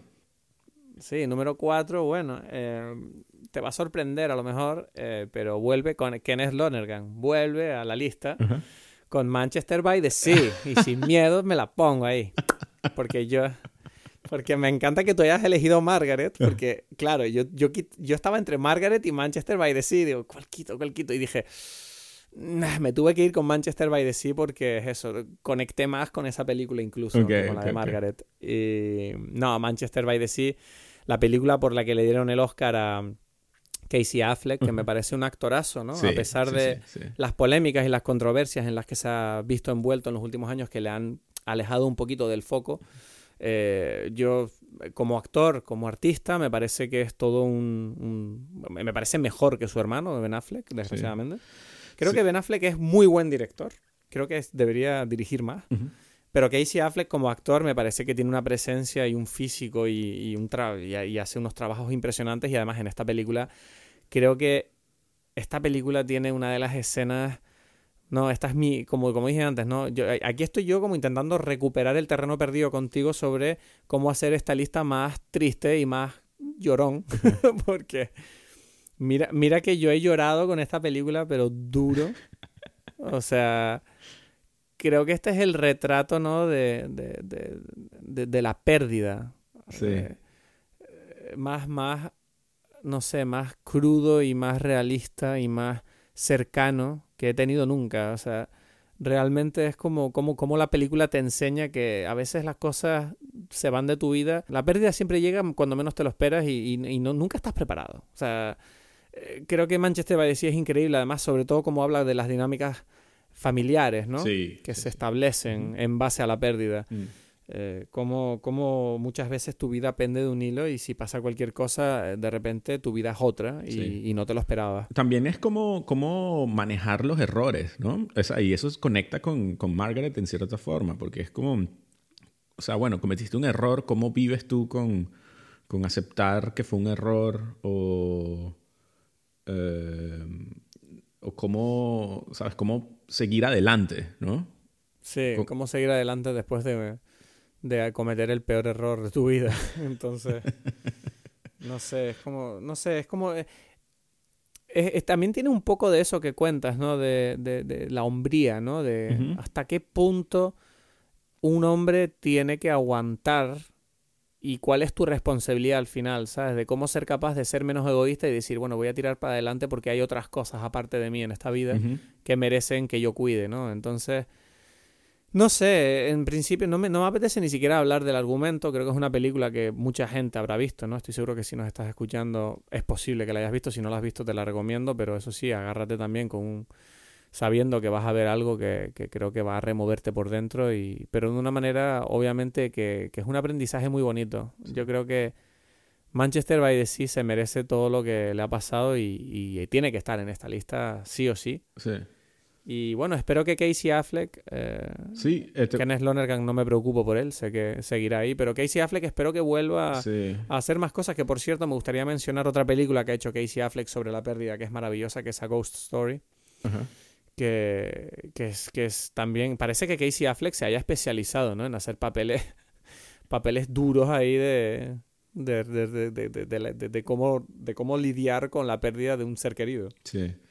Sí, bueno, Casey Affleck, ya que lo estás mencionando, yo voy a mencionar lo que, bueno, mi, mi, ¿cómo se llama? Agregado que quería poner aquí es este I'm Still Here, ¿no? Que tú dijiste que no, que Ben Affleck sabe dirigir y Casey Affleck también, porque para mí esa película, uff, no, está en mi lista porque, bueno, estuvo allí de la, es como la 17 o algo así, la de I'm hmm. Still Here de, con Joaquín Phoenix, ¿no?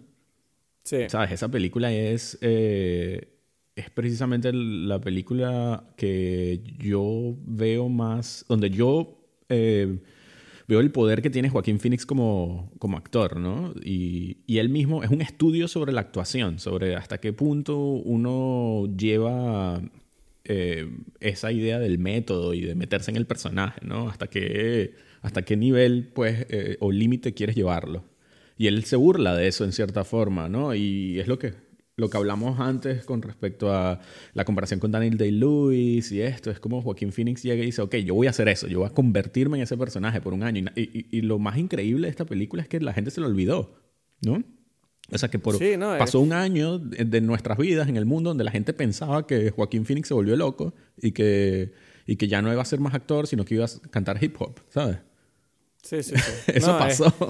pero ¿cuánto tiempo estuvo metido en el papel? Fueron dos años. Como un año, año y medio. Dos años casi, ¿no? Sí, un año y medio. Sí. Y... Son uno de los compromisos artísticos más poderosos que se han hecho. Sí, apareció en, en, en, ¿cómo se llama? En David Letterman y fue como el gran momento donde la gente dijo, ¿qué le pasa a este tipo? O sea, ¿por qué está pasando esto? Después apareció, no sé si fue en los Oscars o en los Golden Globes también. O sea, como Hmm. Estuvo allí eh, por un tiempo en esta idea y, bueno, y sale esta gran película, que es una gran película también, de Casey Affleck. Hmm. Entonces, bueno, este, nuestro pequeño apartado para Casey Affleck, ¿no?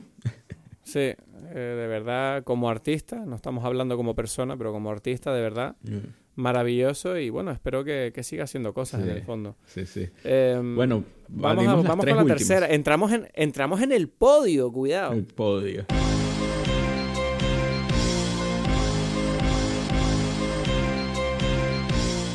¿Será una película indonesia? ¿Será una película del Polo Norte? No sé qué nos vas a sacar. Es de Indonesia, precisamente. ¿Estás de coño? No.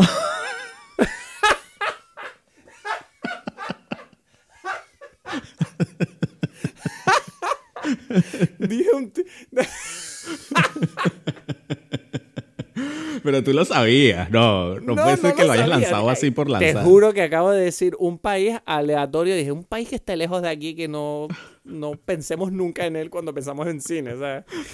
Ay, pero creo que, creo que ahora mismo lo estoy pensando, creo que sé cuál vas a decir. Sí, sí. Eh, bueno, en realidad son dos películas. Es una especie de trampa, pero yo creo que las dos películas están juntas y es los documentales The Act of Killing y The Look of Silence de Joshua Oppenheimer. Y, bueno, no sé qué tanto, o sea, es sobre Indonesia, no necesariamente son de Indonesia las películas, ¿no? Pero... Tengo que decir una cosa, eh, yo te comenté cuando me comentaste que estabas pensando en meter esta película en tu lista. De que yo no sabía si era adecuado, ¿no? Porque es como que esta película es considerada un documental, pero tú me dijiste otra, me dijiste que tenías un buen motivo para meterla. Bueno, pero es que todo documental es una película. Sí, pero el género documental yo creo que no encaja con lo que estamos hablando hoy, porque es que entonces el rango de selección es demasiado amplio, en mi opinión. pero es que no, no, no, las películas son todas, ¿no? O sea, yo hubiese, si es por mí, yo quito The Inside Out, ¿sabes? Mm, no, pero no sé, no estoy tan de acuerdo contigo. Claro, pero, por eso es que, Porque yo hay películas de Werner Herzog que habría metido, pero no las metí porque eran documentales. Bueno, pero tú, porque no quisiste, pero tú, esto lo hablamos y dijimos que se podía y obviamente se puede, porque... Bueno, pero tú me habías dicho un argumento que era más interesante, que era el hecho de que este documental es una película por un motivo concreto. No, pero, pero no, pero no. porque da igual, porque es que son películas, ese es el punto. O sea, por Dios, es, todas las películas son películas. Yo podemos decir. Bueno, pues no sé, yo no he metido documentales en mi lista porque no las quise meter en la lista. Pues. yo haría una lista aparte de documentales. No, no, no, pero. Igual, que, igual que los Oscars, cuando eligen mejor película, no ponen los documentales. pero los Oscars son una tontería, por Dios. O sea, me refiero, o sea, también dicen, y, si es por eso dicen eh, la película animación y tú metiste Inside Out, ¿entiendes? Ese es mi punto. Sí, pero porque, claro, pero hay películas que si una película película de animación hace algo tan grandioso como hace Inside Out, la tengo que meter en la lista. No, pero, pero en serio tú divides en tu cabeza las películas. No, yo divido en calidad, yo divido en calidad. Y obviamente, si el hecho de que solo salga una película de animación en mi lista demuestra que me gustan más las películas de actores reales que las películas de animación. Si me gustaran más las películas de animación, igual te hago una lista con 10 películas de animación. Bueno, pues precisamente, eso es lo mismo. O sea, si te gustaran más los documentales, bueno. De hecho, yo he puesto en mi lista una de animación hecha por Danor y una de animación hecha con stop motion. Sí, exacto. Por eso. Entonces, es como una cuestión al final de, gustos personales. En cualquier caso. pues nada. Pues aquí está Edgar con su documental. Eh, pero te pregunto, ¿tú, ¿tú la viste? Claro que la vi. Las dos. Pero eh, ¿Sabes qué? Tengo dudas de si vi The Look of Silence, no estoy seguro. Creo que sí la vi, creo que sí la vi. Déjame que lo compruebe. Lo que pasa es que estas pelis sí que las vi hace mucho tiempo. Sí. Déjame ver en Film Affinity, voy a ver si vi The Look of Silence, porque me acuerdo que The Look of Silence era algo de un tipo que era oculista, no sé qué. Exacto, exacto. Sí, sí que la vi, sí, que la vi. era un oculista que, que él, él, trataba los ojos de la gente que mataba a sus vecinos o a su familia o algo así. O sea, o sea, no, es un poquito, o sea, lo que sucede para, para contar más o menos de qué van las dos películas. La primera va sobre, es, es un documental que hizo Josh Oppenheimer sobre los eh, los genocidas en Indonesia. O sea, es como que hubo un genocidio en los años 60.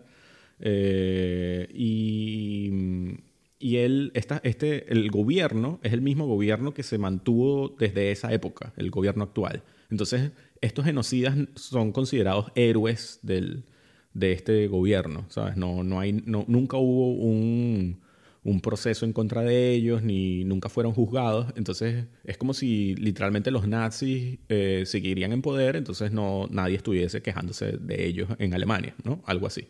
Entonces él va y él se hace amigo de estas personas y les empieza a, les, los convence a que digan, vamos a hacer una película sobre los momentos que ustedes vivieron y cómo fue eh, que ustedes se convirtieron en los héroes que son, ¿no?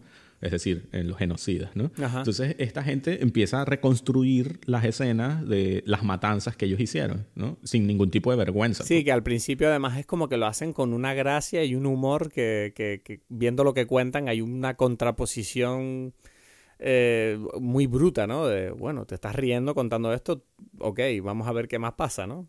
Exacto, exacto. Y, bueno, para mí esta es la película que demuestra con mayor fuerza lo que en su momento Shakespeare quiso hacer o, que comenta, por ejemplo, en, en Hamlet. En Hamlet, sí. Cuando, el, cuando Hamlet llega y dice, eh, él, hace como la, su representación en la obra, él hace su, su, su, pieza teatral en la que pone como que el, el tío mata al, al, hermano, ¿no? O sea, al rey para ver, y él dice, yo voy a hacer la representación porque cuando el, mi tío vea eso, él se va a sentir culpable y es como que la realidad, o sea, el, drama va a ser eh, ver la realidad, el verdadero, o sea, la realidad, ¿no? El verdadero punto, lo que de verdad sucede, ¿no? Y él juega con eso, es como que, ok, a través de esta representación que van a hacer estos personajes, vamos a ver qué es lo que de verdad pasó. Y, es increíble porque hay muchas veces donde eso es mucho, o sea, esa cosa que es totalmente falsa, se nota, se ve feo, ¿sabes? Y, y, falso, eh, tiene un poder eh, mucho más grande que en momentos reales donde él le pregunta a personas cómo fue lo que pasó y ellos lo intentan explicar. Tú ves cómo ellos em, normalizan, cotidianizan un genocidio en sus cabezas y en parte tienes la impresión de que ellos también lo hacen para ser capaces de sobrellevarlo ellos mismos porque notas que hay momentos donde se vienen abajo, ¿sabes? Sí, sí, sí, sí, sí. Donde dicen, sí, lo que hicimos ¿sabes? Era necesario, ¿sabes? Y, parece que lo dicen más para autoconvencerse ellos que para convencerte a ti, ¿sabes? Sí, ellos comentan, empiezan a hablar de sus pesadillas, ¿sabes? Y, ellos no lo quieren, ellos, tú los ves ellos mismos convenciéndose entre ellos como amigos, no, pero estamos bien, todo, todo está bien, ¿no? Y, Sí, sí, eh, lo que hicimos estaba bien eh, y no somos malas personas. Esto, esto lo, había que hacerlo, esto fue, es lo mejor que podíamos haber hecho y por eso estamos hoy bien, es por nosotros. Y, y es como, y el director está como en silencio, dejando que ellos hablen, que es lo que más me gusta, que él no tira del hilo y deja que ellos mismos se vengan abajo poco a poco porque se dan cuenta, ¿no? De que ese genocidio fue una atrocidad que a día de hoy todavía además sigue siendo está, estando bastante presente ¿no? en la historia de este país. Claro, claro, claro. No, es, es, una película muy dura, o sea, que yo después de eso no pude dormir, ¿sabes? Ese, recuerdo que ver esta película y decir, uff, ahora, bueno, ya, se acabó el sueño por hoy. Sí, yo, yo es verdad que me quedé con mal cuerpo un par de días después de verla. Sí, sí, sí. Porque, porque es lo que tú dices, que te enfrentas realmente a la, a la capacidad del ser humano de hacer daño en nombre de algo más grande eh, es, una cosa que, no, somos capaces de imaginar. ¿Sabes? Es decir, es como que la realidad supera la ficción. De verdad me estás diciendo que esta gente hizo estas cosas y, ahora están, ¿sabes? Como que nadie es capaz de salir indemne de una cosa así. ni siquiera los que lo hicieron. y, yo creo que es muy, muy importante eso de, de entender cómo esta gente, por más monstruosa que sea, esos monstruos son las ideas que los, que los obligaron, en cierta forma, a comportarse como se comportaron, más que ellos mismos. Y eso es lo difícil, que en el momento en que ellos, si ellos fuesen capaces de, de ver lo que ellos hicieron con, con ojos objetivos, ellos no podrían vivir. o sea, no, sería imposible, ¿no? Entonces ellos tienen que, mm. que seguir con la narrativa, sea lo que sea que suceda, ¿no? Hmm. Y estas dos películas tú dices que van juntas por eso, porque son del mismo director que además, por cierto, Joshua Oppenheimer también se jugó la vida haciendo estas películas, ¿no? Porque claro, está lidiando directamente con la gente que podría matarles si se enteran de la película que está haciendo. Sí, él ya después, obviamente ahora no puede volver a Indonesia ni nada. Bueno, la segunda película la vi aquí en Berlín con el director y con el protagonista. Y eso fue también un momento, por eso la pongo allí también, porque fue un momento impresionante. Porque la diferencia de la segunda película, mientras que la primera te deja con ese mal sabor de boca de, de, de, lo difícil que es esta vida, la segunda tiene algo bonito, porque la, la segunda es sobre eh, el hermano de una de las víctimas, que es oculista, es convencido por Josh Oppenheimer para que entreviste a los que asesinaron a su hermano, o, los, o en general al grupo esto de los genocidas, eh, usando la excusa de que él les va, lo que está en realidad sucediendo es que él está haciendo un test eh, oftalmológico para que, bueno, y para que le dé unos, unos lentes, pues.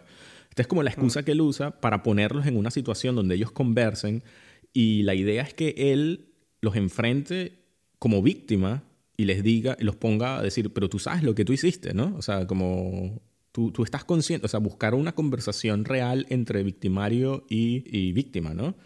Y, y, esto es algo que es único, ¿sabes? No existe nada así, ¿no? Y lo, lo, que me parece a mí más hermoso y es la parte positiva es que este tipo en ningún momento, y, y cuando yo lo vi allí, otra vez me salieron las lágrimas en persona porque lo sentí como un héroe, porque era un tipo que en ningún momento quería una venganza, ¿sabes?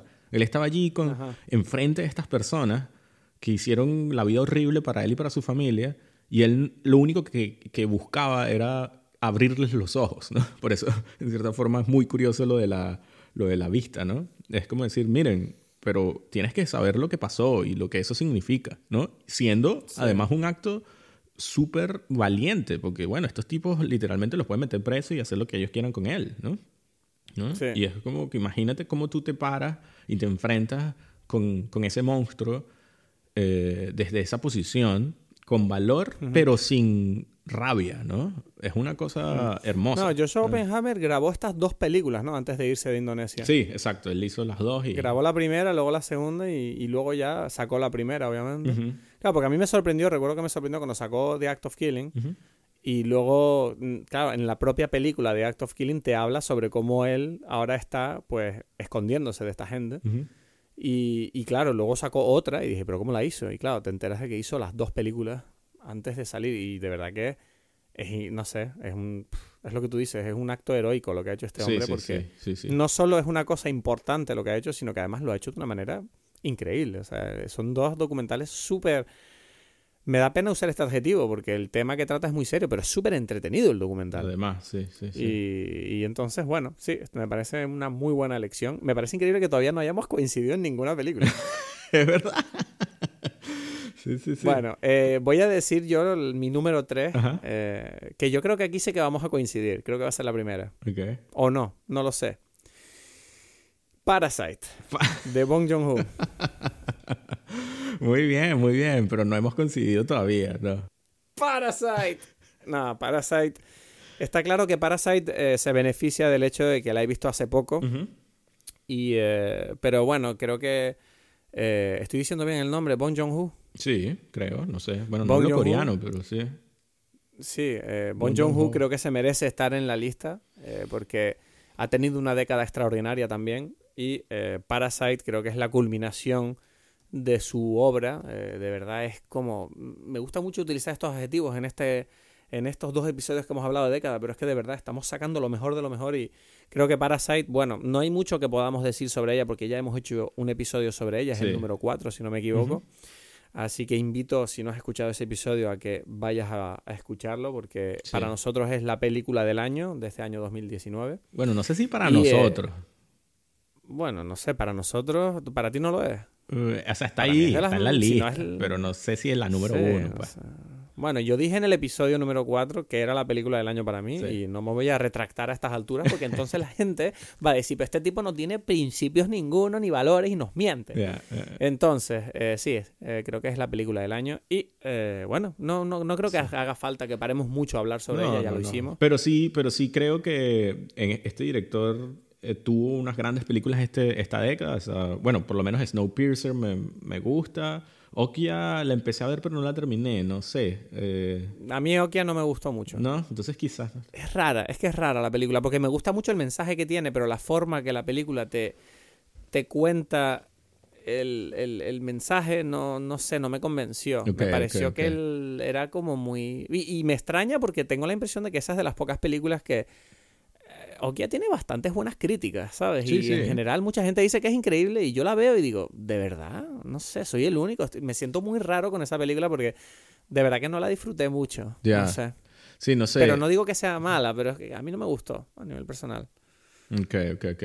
Pero bueno, Parasite es una, una muy buena película y como dices, para mí es la mejor que ha hecho eh, Bon Joon-ho y y sí, bueno, hay muchas cosas allí muy interesantes que... Mm, bueno, vamos entonces allá. Eh, esto es bonito porque aceleramos, ¿no? En el podio. Sí, muy bien. Entonces vamos a por tu número dos.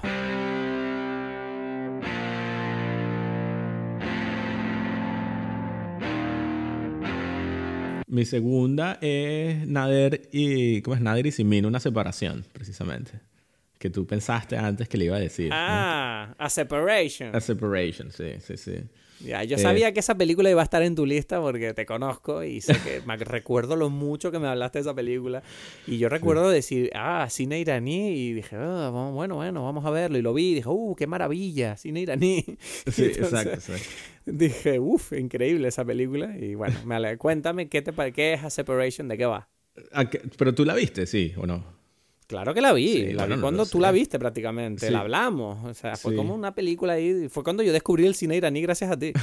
Sí, este, esta es dirigida por Asghar Farhadi, em, que también es un director que en esta década, bueno, solamente hizo es lucirse, porque después hizo The Salesman también, y The Past, bueno, The Past, The Salesman, y una que se llama Everybody Knows, bueno, todo, todo, todo el mundo lo sabe, o algo así, de Penélope Cruz y Javier Bardem. No, no, no sé si la viste. Mm, del año pasado. No, esa no la he visto. Sí, o sea, bueno, me ha gustado casi todo lo que ha hecho él. Eh, y porque muestra precisamente cómo es la cultura iraní. Eh, muestra como la vida cotidiana en Teherán, en, en, la mayoría de sus películas. Bueno, hay una que hizo en España y otra en Francia. Pero, pero, pero es algo muy muy mm, interesante porque es, es, la vida cotidiana, pero, pero deja ver cómo la vida cotidiana eh, tiene los problemas que tiene por estar en la cultura eh, en la que se desarrolla y en una dictadura además, ¿no? Entonces, este, bueno, en el caso de esta película es sobre un divorcio. Eh, la mujer se quiere separar de él porque quiere irse precisamente del país, ¿no? Quiere eh, salir y ofrecerle una vida distinta a su hija, pero las leyes de Irán, bueno, no son tan fáciles con, con ese tema, ¿no? Y, y bueno, es, es, un poco cómo, cómo sucede eso. Dentro de la historia también está la vida del... Él no se quiere ir porque su padre, él vive con su padre, o bueno, él tiene que cuidarlo. Y bueno, siente que tiene que hacerlo, ¿no? El padre tiene problemas, Alzheimer, y, y bueno, es un ya hombre mayor. Y bueno, contratan a una mujer. Bueno, no sé, esto es hablar un poco mucho del, trama, pero bueno, eh, hace que haya un problema y se enfrentan con, con, la familia de esta mujer, que es mucho más ortodoxa, religiosa, entonces considera que ya hay muchas cosas que ya no debería estar haciendo, incluso trabajar. Em, entonces él, él, utiliza el día a día para, para comentar sobre estas cosas de una forma muy sutil y muy bonita, ¿no? Sí, es una película que además te, te explica mucho como cuál es la estructura social y religiosa de Irán y cuáles son los conflictos a los que se enfrentan sus habitantes cuando te deciden tomar decisiones que eh, son como más cosmopolitas, como el hecho de querer moverte libremente y hacer tener una vida un poco más moderna como lo que nosotros tenemos asumido. Exacto, exacto. Y, y, es, y es curioso que lo hace a través de esta historia, ¿no? De, de, de, de estos personajes que, que, bueno, se enfrenta un poquito a eso, ¿no? La, la, la, y sobre todo me gusta porque te enseña, te enseña cómo es Irán para alguien que a lo mejor no tiene ni idea, porque es verdad que Irán de puertas afuera es bastante restrictivo, es un país que del que, mucha gente no conoce muy bien excepto por las noticias políticas ¿no? que tenemos de, de yo qué sé, de, de, conflictos con Estados Unidos u otros países. Y no sé, es una película que recuerdo que me marcó muchísimo, sobre todo porque engancha yo pensaba cuando la iba a ver que iba a decir, bueno, no sé si voy a conectar mucho con esta película, un poco como lo que te dije de Roma, ¿no? Sí. Que dije, bueno, yo no sé si voy a identificarme mucho con estas problemáticas porque, porque yo no lo he vivido y no es un poco mi tal, pero es mentira. Esta película sí que hace un tan buen trabajo de explicarte cómo otras personas que a lo mejor piensan como tú viven en un entorno completamente distinto, mm, se enfrentan a estos conflictos y creo que es un estudio de la sociedad iraní muy interesante y se lo le invito a cualquier persona curiosa que la vea porque de verdad que te abre la cabeza de maneras inesperadas. Sí, sí, sí. A mí lo que me, lo que me gusta mucho es esto de lo, eh, yo siento que en muchas ocasiones eh, las personas, a todos nos cuesta entender cómo países donde en teoría todo es peor, ¿no? O, o, las cosas van mal, ¿no? Como la gente se imagina Irán, ¿no? Y se imagina una cosa horrible, ¿no? Y como, como les pasa a mucha gente con Venezuela, como que tú dices Venezuela y la gente se imagina como que, bueno, ¿y cómo la gente vive allí? Y tú te das cuenta en la película de que no, la vida es normal, ¿no? En principio, todo todos los seres humanos somos capaces de adaptarnos a estructuras de, eh, sociales y culturales distintas. Y la vida, en principio, parece normal. Tiene estas cosas y de repente tú te das cuenta y que, ah, pero ya va, esto está un poquito complicado, ¿no? Y sí, y así es como, como sucede en la vida. Y ahí es donde tú te identificas con esos personajes, porque te das cuenta de que, ah, pero Irán no es gente que vive en tiendas de campaña en medio del desierto. No, son, son gente que viven con ciudades como tú y solo quieren ser felices. Sí, sí, sí, sí, sí. Entonces, de verdad, bueno, esta película, eso, abrió también una nueva, la, lo que para mí fue la nueva etapa de, o sea, lo que mi nuevo descubrimiento del cine iraní y por eso, bueno, es lo que digo, en estos 10 años lo único que he querido hacer es ver ese tipo de películas y siempre me han sorprendido para bien. Entonces, estoy demasiado feliz con, con que esa película me abrió ese mundo. A Separation. Si no la han visto, ya saben. Si tienen curiosidad por entrar, yo, le, yo invito a que la gente la vea como la película para entrar en el cine iraní. creo que es bastante accesible y creo que deberían verla. no sé de qué te ríe, pero es la verdad. Mi número dos es una película que se llama Moonrise Kingdom de Wes Anderson. Wes Anderson no podía faltar en una lista de la década porque es uno de mis directores preferidos. Y eh, a la hora de tener que elegir una de sus películas, porque la verdad que podía haberlas metido todas, pero me decidí por Moonrise Kingdom, que cuenta la historia de dos niños que eh, se quieren y eh, escapan de las garras un poco del entorno adulto, ¿no? Para escaparse y ser felices a su, a su bola. Y de cómo reaccionan los adultos ante esta situación y me encanta porque es una película que trata el amor, eh, los sentimientos, tanto sentimentales como físicos incluso, eh, desde el punto de vista infantil, que además es un tema bastante complicado de hacer, yo creo, ¿no? Eh, porque lo curioso de la película es que tienes a estos dos niños que se quieren, pero la película en cierta manera te explica que puede que para los adultos siempre vienen con su condescendencia, ¿no? A decir, pero estos niños no saben qué es el amor. Este amor no es de verdad, esto es una tontería ahí, están, ¿sabes? Están haciendo el tonto. Pero para los niños es muy serio lo que están viviendo. Y creo que es una situación muy interesante, ¿no? Que cómo unos sentimientos tan poderosos pueden embargar a, a dos personas estén donde, donde estén en sus vidas y, y, creo que la película hace un muy buen trabajo de contarte un poquito qué significa querer a otra persona y qué estás dispuesto a hacer por esa misma persona, ¿no? Porque además es verdad que durante toda la película, cuando tú ves esa persecución que se produce, ¿no? Eh, persiguiendo a estos dos niños enamorados, eh, todo el entorno empieza un poquito a cuestionarse su propia situación sentimental. Sí. Y, es donde empiezan a aflorar un montón de, de, historias que pueden, algunas son bonitas, otras son trágicas. y, y, no sé, creo que Wes Anderson, como siempre, hace películas muy con un estilo muy marcado, ¿no? Muy suyo, que lo, lo, o, lo, adoras o lo odias. Está claro que yo entiendo que hay mucha gente que no puede con su estilo porque lo consideran muy artificial y muy manido. Pero yo la verdad que estoy enamorado de su estilo. Creo que al igual que Anomaliza, eh, la, la, puesta en escena que tiene Wes Anderson creo que realza muchísimo los temas que trata. Mm. Y, bueno, y, bueno, además tiene un sentido del humor, Wes Anderson muy seco, ¿no? Muy, muy calmado, que, a mí personalmente me encanta. Y se asemeja un poquito incluso a Taika Waititi junto for the Wilder People. Así que, no sé, creo mm. que Moonrise Kingdom es la película de la década de Wes Anderson y, la recomiendo muchísimo.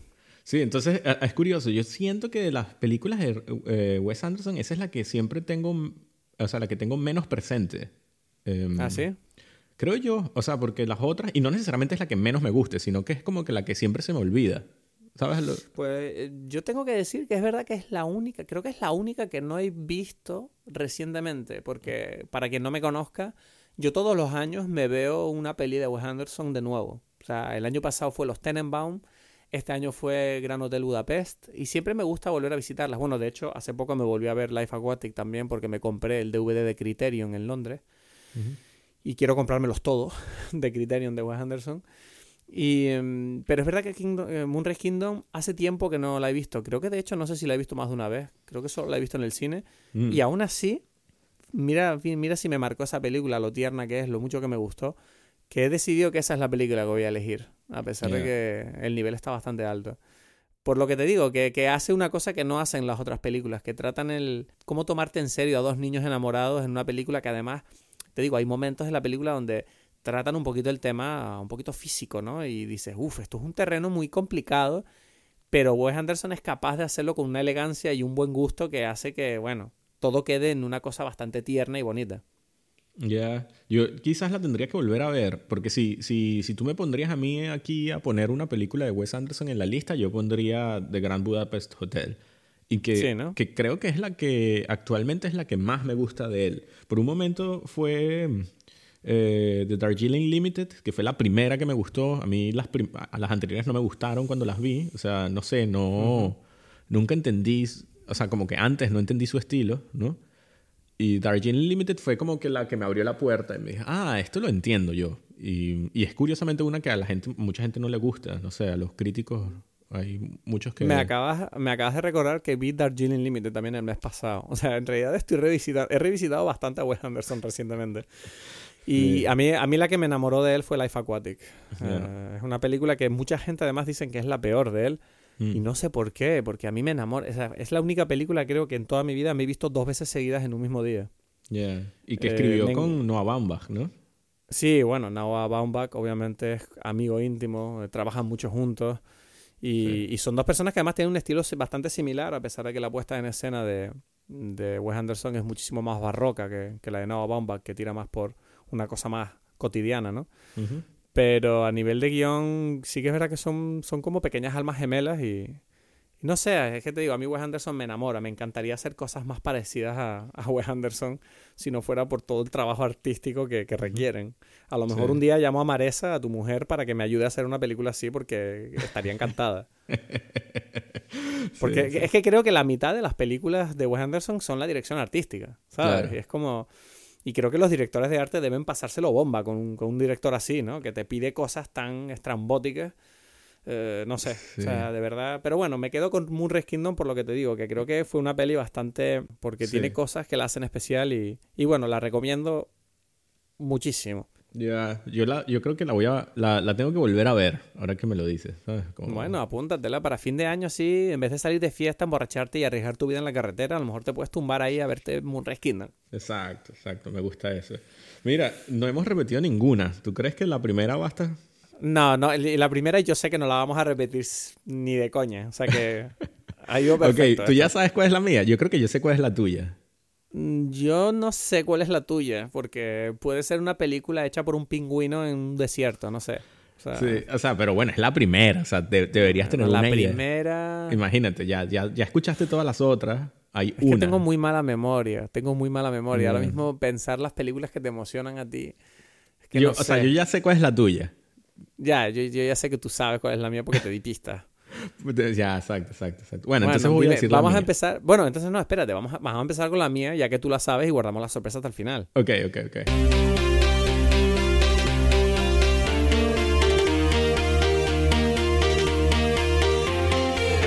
Bueno, pues la número uno mía. Inception. Exactamente, Inception. Esa es Christopher Nolan repite por partida doble, es lo que te digo, ¿no? Eh, ¿Tú crees que lo pusiste, pusiste a, Nolan doble porque es tu tocayo? Yo hubiese querido meter a Edgar también como doble. Es verdad que ni me había fijado en que Christopher Nolan es mi tocayo, pero fíjate tú que... No, es que Nolan, cuando yo pienso en mis directores preferidos, Nolan no me viene a mi cabeza. No, no. Pero aún así sus películas son tan buenas y tengo que decir que Inception me gusta por un motivo bastante concreto y es el hecho de que fue una película que yo la pongo mucho de ejemplo como una película completamente original de autor que, que, fue capaz de demostrarle a Hollywood que, mira, no hace falta que estemos haciendo siempre refritos y secuelas y remixes de películas. Hay mm. gente aquí como Nolan que está inventándose unos guionazos que de verdad, para mí origen es el Matrix de esta década. Sí, sí, sí. Y, y creo que además es una película de esas que me encantan porque el guion tiene tantas, eh, tiene tantas capas, tiene tantos significados, tiene tantos mensajes que, que, me gusta mucho porque todo es una película que cuando tú la puedes hablar y analizar y siempre hay algo de lo que hablar y todo, todo encaja siempre, ¿no? Siempre hay un sentido a todo lo que tú ves en la pantalla. Sí. Y esas son las películas que a mí me gustan, ¿no? Que, que sientes de verdad que hay un, hay un arte detrás. Además es una película que Nolan escribió con su hermano, lo cual no sé por qué, siempre lo recuerdo y pienso, joder, qué bonito, ¿no? Dos hermanos con tanto talento que trabajan juntos y te sacan unos peliculones como estos que... Pero siempre es así, ¿no? ¿O no? O sea, siempre el hermano lo ha ayudado. Bueno, las primeras seguro. No sé si siempre, porque sé que en las Batman no sé si estaba el hermano ahí. Ok. En las de Batman no sé si estaba, puede que sí, ¿vale? Eh, si alguien quiere comprobarlo, que lo haga. Pero vamos, yo sé que Inception de verdad que fue una fue una vuelta de tuerca al género de acción, porque es una película además que tiene un género que es casi propio, ¿no? Es como ese rollo de es ciencia ficción, es acción, también es filosófica, también es eh, eh, no sé, es drama, ¿sabes? Eh, tiene puntos de... Bueno, tiene comedia, no sé si decirlo, tiene sentimiento, pero sentimiento al estilo Nolan, que, que es como, bueno, tienes que aceptarlo, ¿no? No tiene todo, no, te va, no necesariamente te va a hacer llorar. Pero de verdad que es una película que me encanta porque hace una cosa que, que ya he dicho, ¿no? en esto, que te cuenta cosas muy profundas, pero de una manera muy sencilla y entretenida y cada persona es capaz de quedarse con lo que quiere. Si te quieres quedar con las escenas de acción y con la impresionante puesta en escena de cómo los sueños pueden representarse visualmente, puedes hacer eso. Si quieres quedarte con el significado eh, que tiene el ser capaz de plantar ideas en las personas, puedes hacerlo, ¿no? Los dilemas morales que yo plantea a la hora de, sobre todo en la era digital en la que vivimos ahora, de que nos manipulan, ¿no? Eh, con los anuncios o con las redes sociales y la manera en que, los titulares que ves en los periódicos, que está demostrado que un titular es distinto cuando vienes de un país o de otro, y eso son semillas que te plantan a la hora de modificar tu opinión. Y esta película trata mucho de eso, de, la fragilidad de la mente humana y de cómo puede ser manipulada de mil maneras y además lo hace, pues efectivamente, como te comento, como una película de acción eh, espectacular. Es un espectáculo esta película. Para, mí, para mí, esta película siempre será la película, o sea, y me parece una película apta para ser número uno de, de, esta lista, porque es sobre el cine, o así la veo yo. Yo siempre que la veo, después de que lo, en algún momento eso hizo clic en mi cabeza y es la única forma en que, en que después la, ve, la he visto. Y es una película donde Nolan está contando lo que, lo que para él es el cine. Entonces, es eh, Leonardo DiCaprio viene siendo el director. Eh, ¿cómo se llama esta mujer? Ellen Page, que es la arquitecta, no sé cómo es que le dicen, ella sería la guionista, ¿no? Después está eh, Tom Hardy, es el actor que va cambiando, ¿no? De, de, personaje y tal.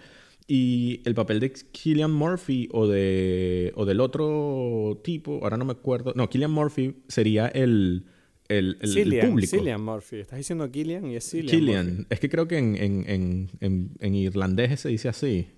Ah, sí. Ah, Creo, pero no sé. Tú sabes que aquí las pronunciaciones hemos tenido como ya bastantes disputas acerca de cómo se dicen estas, estas cosas. Pero bueno, él, él viene siendo como el, el, el público, ¿no? Y este, este, este tipo crea toda una, una idea, o sea, venderle una idea a este público que es este personaje. Y, y, eso es lo que hace un director con una película, ¿sabes? Es como que vamos a crear todo este mundo para que él sienta que él de repente tuvo esta idea, ¿no?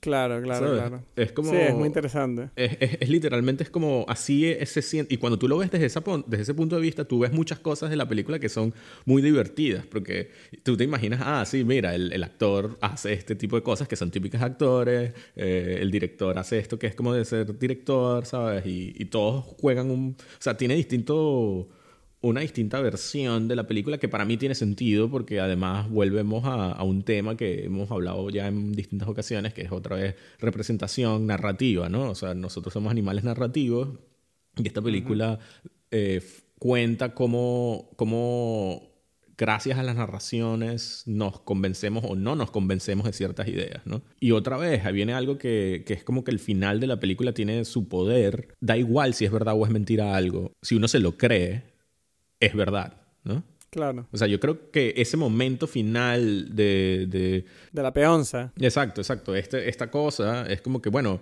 ¿es verdad o es mentira? Y en realidad lo que quiere decir eh, Christopher Nolan da igual, porque si te lo creíste, ya es verdad, ya, ya, ya hizo el Inception en tu cabeza, ¿no?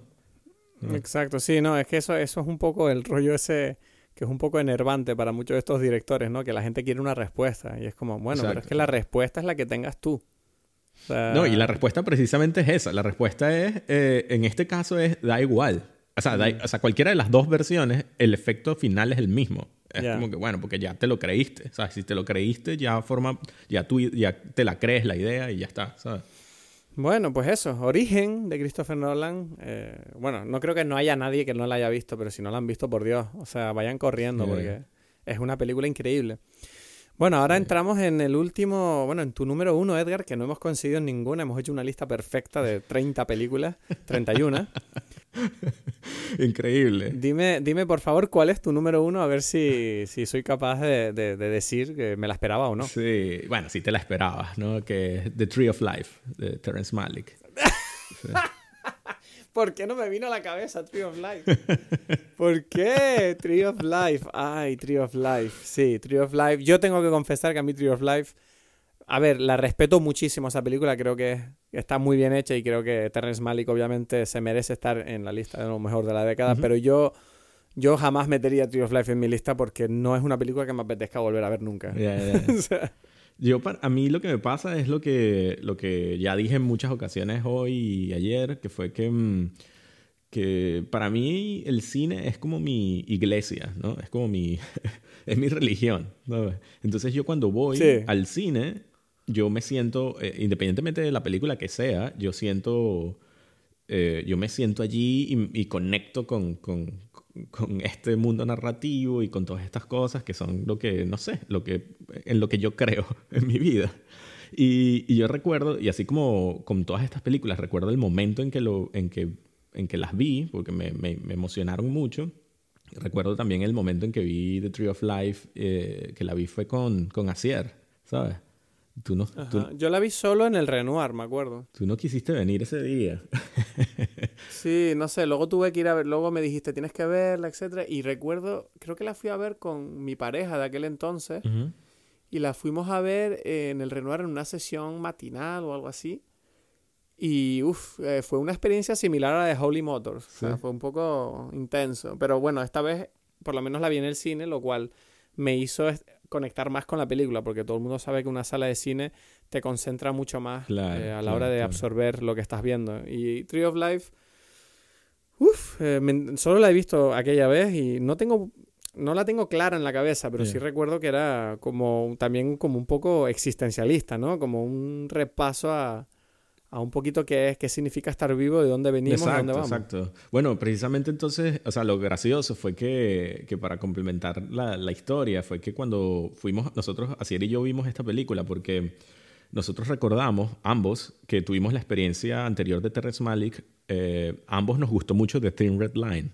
Y, y, lo gracioso fue que la gente con la que vimos The Thin Red Line o, o los comentarios es que todo el mundo la odió, ¿no? ¿Tú, tú la viste? Mm. No sé. Sí, sí la he visto y me gusta mucho The Thin Red ¿Te Line. gusta? Bueno, entonces nosotros nos... La delgada línea roja Exacto, en España. línea Para el que no sepa inglés. Pues esa película, recuerdo que nosotros la, o sea, los dos en, en, en, nuestras conversaciones nos dimos cuenta de que nos marcó por el hecho de que nosotros la habíamos amado y las personas con las que nosotros la vimos la habíamos odiado y todas las personas nos hablaban de eso en momento. Era como que, uff, es que tú con esta película de mierda de Thin Red Line, cuando yo la vi, me quedé dormido, soñé, me desperté y todavía era, todavía era la misma escena, ¿sabes? No puedo con esta película. Y, y, y, nada, entonces cuando salió The Tree of Life, que fue como que la vuelta al cine de Terrence Malick después de años de no haber hecho nada, Asier y yo dijimos, este es nuestro momento, tú y yo, vamos a irnos al cine a verlo, ¿no? Y, y fuimos Hmm. y de verdad que salimos y estuvimos como, no sé, como literalmente como si habíamos estado en una experiencia religiosa y, y, ¿sabes? No, todavía no sabíamos cómo expresar con palabras lo que habíamos sentido en el cine, que además era muy íntimo, porque, porque es una película que te muestra cómo, cómo se crea la experiencia de la vida, como la vivimos, ¿no? Desde que eres niño, cómo, o sea, los conceptos y las ideas que nos forman eh, se van formando en nuestras cabezas y en nuestras experiencias, ¿no? Sí. Y, y, claro, entonces nosotros lo veíamos y, y cuando salimos era como, uff, y, y, casi que teníamos el temor de preguntarnos, ¿y, y cómo fue eso para ti? ¿Sabes? ¿Tú recuerdas yeah. eso? Tú, cuando tu papá te dijo esto, tu mamá o lo que fuese, ¿sabes? Me llama, una cosa que me doy cuenta es que yo creo que The Tree of Life es una película que pierde mucho si no la ves en el cine. Esa, no sé cómo se puede más te vale tener un buen equipo de televisión si la vas a ver. ¿Sabes lo que te quiero decir? O sea, necesitas una... Es una película que requiere inmersión, yo creo. Bueno, pero, pero también no necesariamente... O sea, entiendo por qué lo dices, pero eso también es por cada uno donde, en el momento en el que está. O sea, curiosamente, creo yo que al yo haber ido con Asier, creó ese momento donde los dos estábamos... Sabíamos a lo que íbamos. No sé si me explico, ¿sabes? Entonces estábamos sí, sí, como sí, predispuestos también, ¿sabes? Nosotros dos estábamos como... No, me está, me está dando como rabia, ¿no? Me, estoy, me, está dando como envidia aquí porque me estás diciendo, no, yo con Asier me lo pasé bien, estábamos los dos sin sí. ti, eh, estábamos ahí disfrutando y bueno, lo mejor de mi década, tú no estabas ahí. Cristo, tú no estabas en lo mejor de mi década. Sí, yo lo estaba pensando cuando hacías la, cuando hacía la lista. No, si quieres hacer el podcast con Asier, haces el podcast con Asier, pues. Yo lo pensaba cuando hacía la lista y digo que pero tengo que tener una película aquí que sea con Cristo, ¿vale? Porque no puede ser, la, todas son con No, no. Con bueno, teníamos personas. Django, pero me dijiste, "No, no nos gustó Django." Y yo, "Bueno, pues ese fue mi momento contigo, hijo de puta." sí, sí, sí, sí. No, no, no. Ay, menos mal. Pero bueno, no Ay, sé. Menos mal que te quiero. está allí, está allí como, como una, una gran película que que bueno, para, no sé, para la gente. Habrá que, o sea, eso sí, es lo que yo siempre digo cuando la gente me decía, pero, pero tengo que verla, porque claro, la gente se confundía con Brad Pitt, Sean Penn, ¿sabes? Es como... como sí, además bien. me gusta que la película precisamente, ¿no? Es una película bastante... A ver, no vamos a, no vamos a negarlo, ¿no? Es una película bastante poderosa, profunda, ¿no? Uh -huh. y, y, y, qué mejor manera de vender esta película que con caras reconocibles de cine comercial, claro. accesible como pueden ser Sean Penn, Brad Pitt. Claro, eso yo creo que abrió muchísimo eh, las puertas de la película porque hizo que, bueno, a pesar de que es una película bastante... Como experimental. ¿Sabes? Experimental.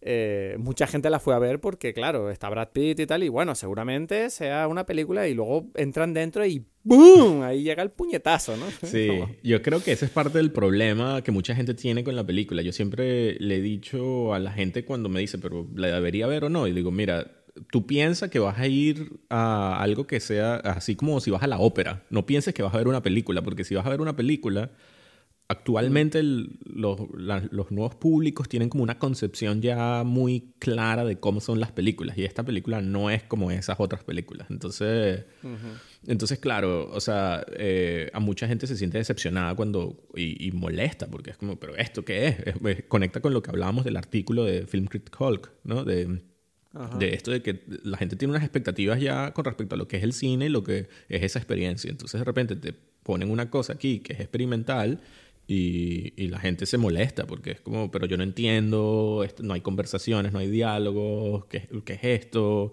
Mm. Y, y, yo entiendo por qué, y por eso la gente que, que, va a ver este tipo de películas tiene que estar un cierto, ya algo preparado, ¿no? ¿Sabes? Porque si no te puede molestar. The Tree of Life, Corona, esta lista magnífica. ¿Cuántas veces he dicho Corona en este podcast? No lo, sé, me da igual, la repito. Para mí lo sentí que es la primera vez, pero...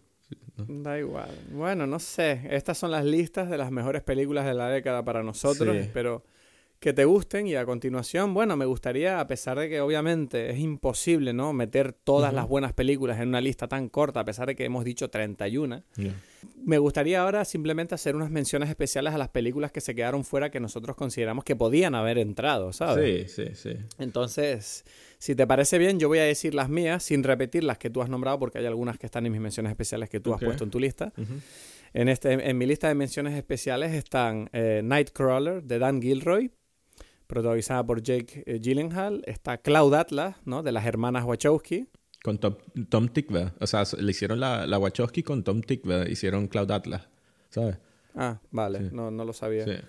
Luego, eh, Gran Hotel Budapest, de Wes Anderson. Eh, El Cisne Negro, de Darren Aronofsky.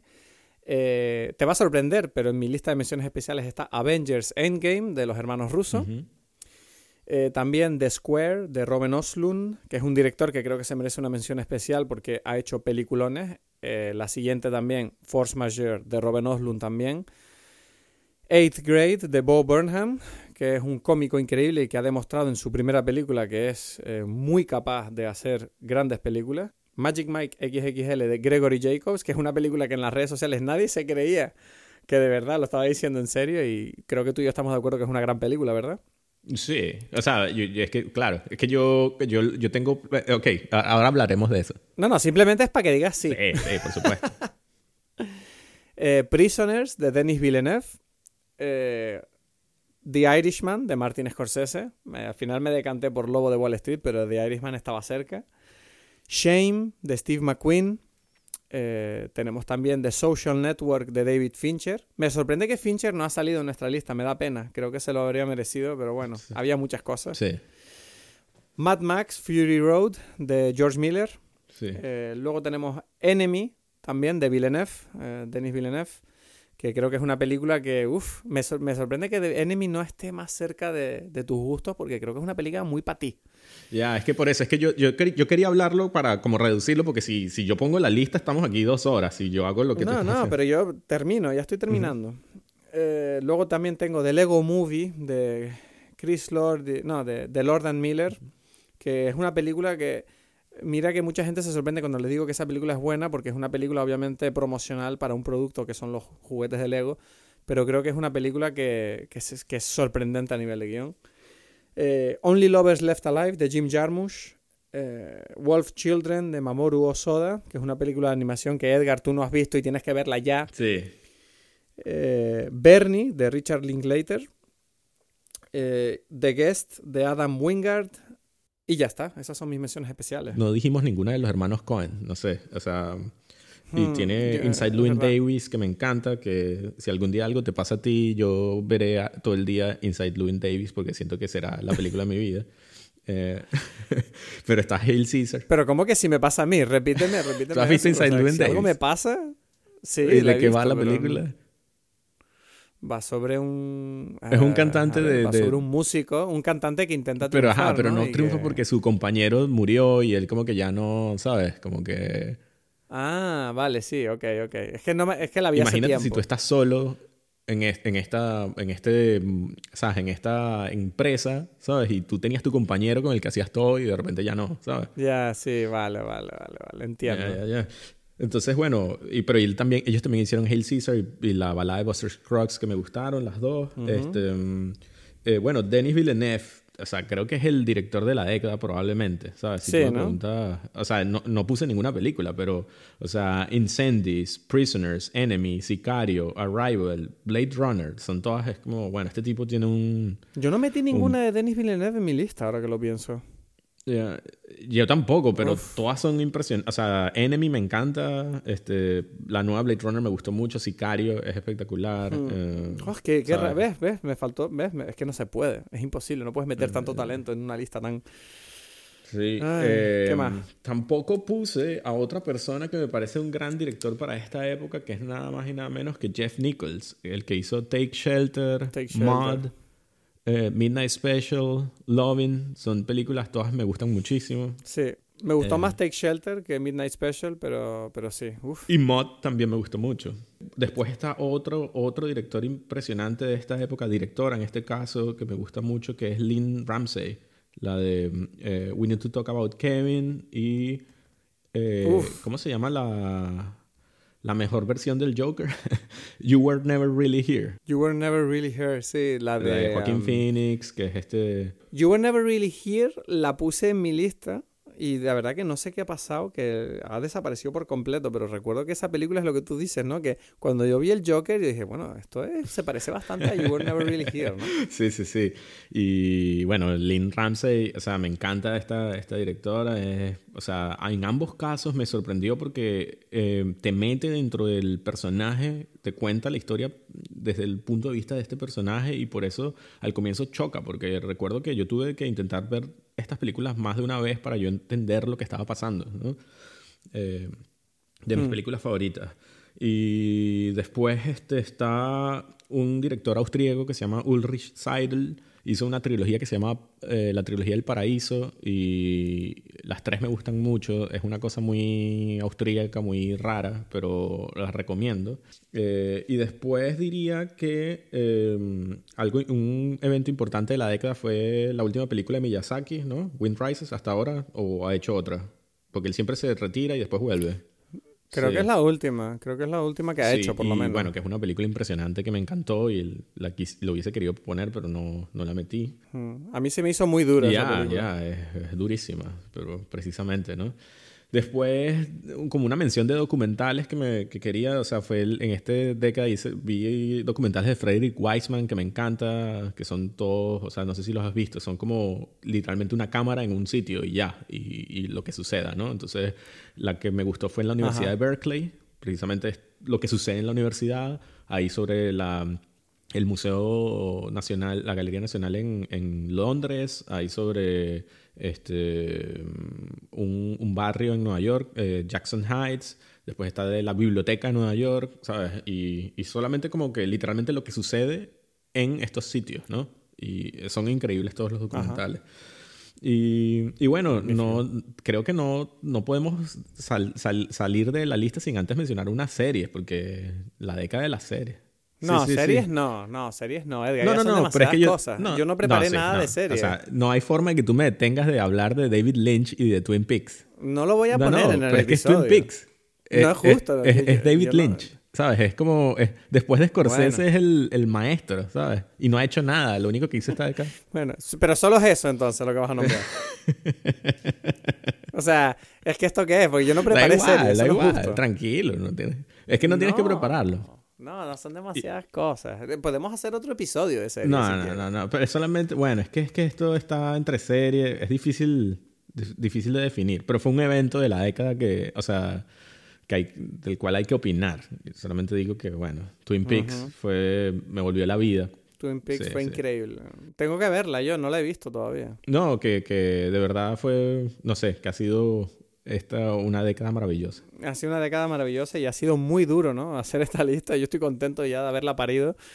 Y em, no, solo decir que si has estado escuchando esto y que eh, no has podido apuntarlo, no te preocupes. Vamos a subirlo a nuestras redes sociales, las listas definitivas. Así que para que las tengan ustedes más que nada, por si algún día no saben qué hacer y se preguntan, bueno, dime una peli, pues ahí estamos nosotros, dime pelis para recomendarles películas que tienen que haber visto de esta década. Sí. Eh, bueno. Nada, Edgar, yo creo que ha sido un episodio heavy, ¿no? Eh, dos horas y pico. larguito, sí, ¿Esto quién lo edita luego? Lo edito yo, ¿no, cabrón?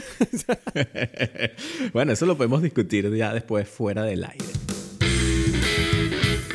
Bueno, esto fue todo por hoy en Dime Pelis. ¿Qué les pareció? Este, ¿Qué película les gusta más? ¿Cuál es su favorita de la década? ¿O cuál es la lista que más les gusta? ¿La de Cristo, la mía? Nos pueden comentar a las redes sociales que deben conocer y nos vemos la semana que viene en un nuevo episodio de Dime Pérez.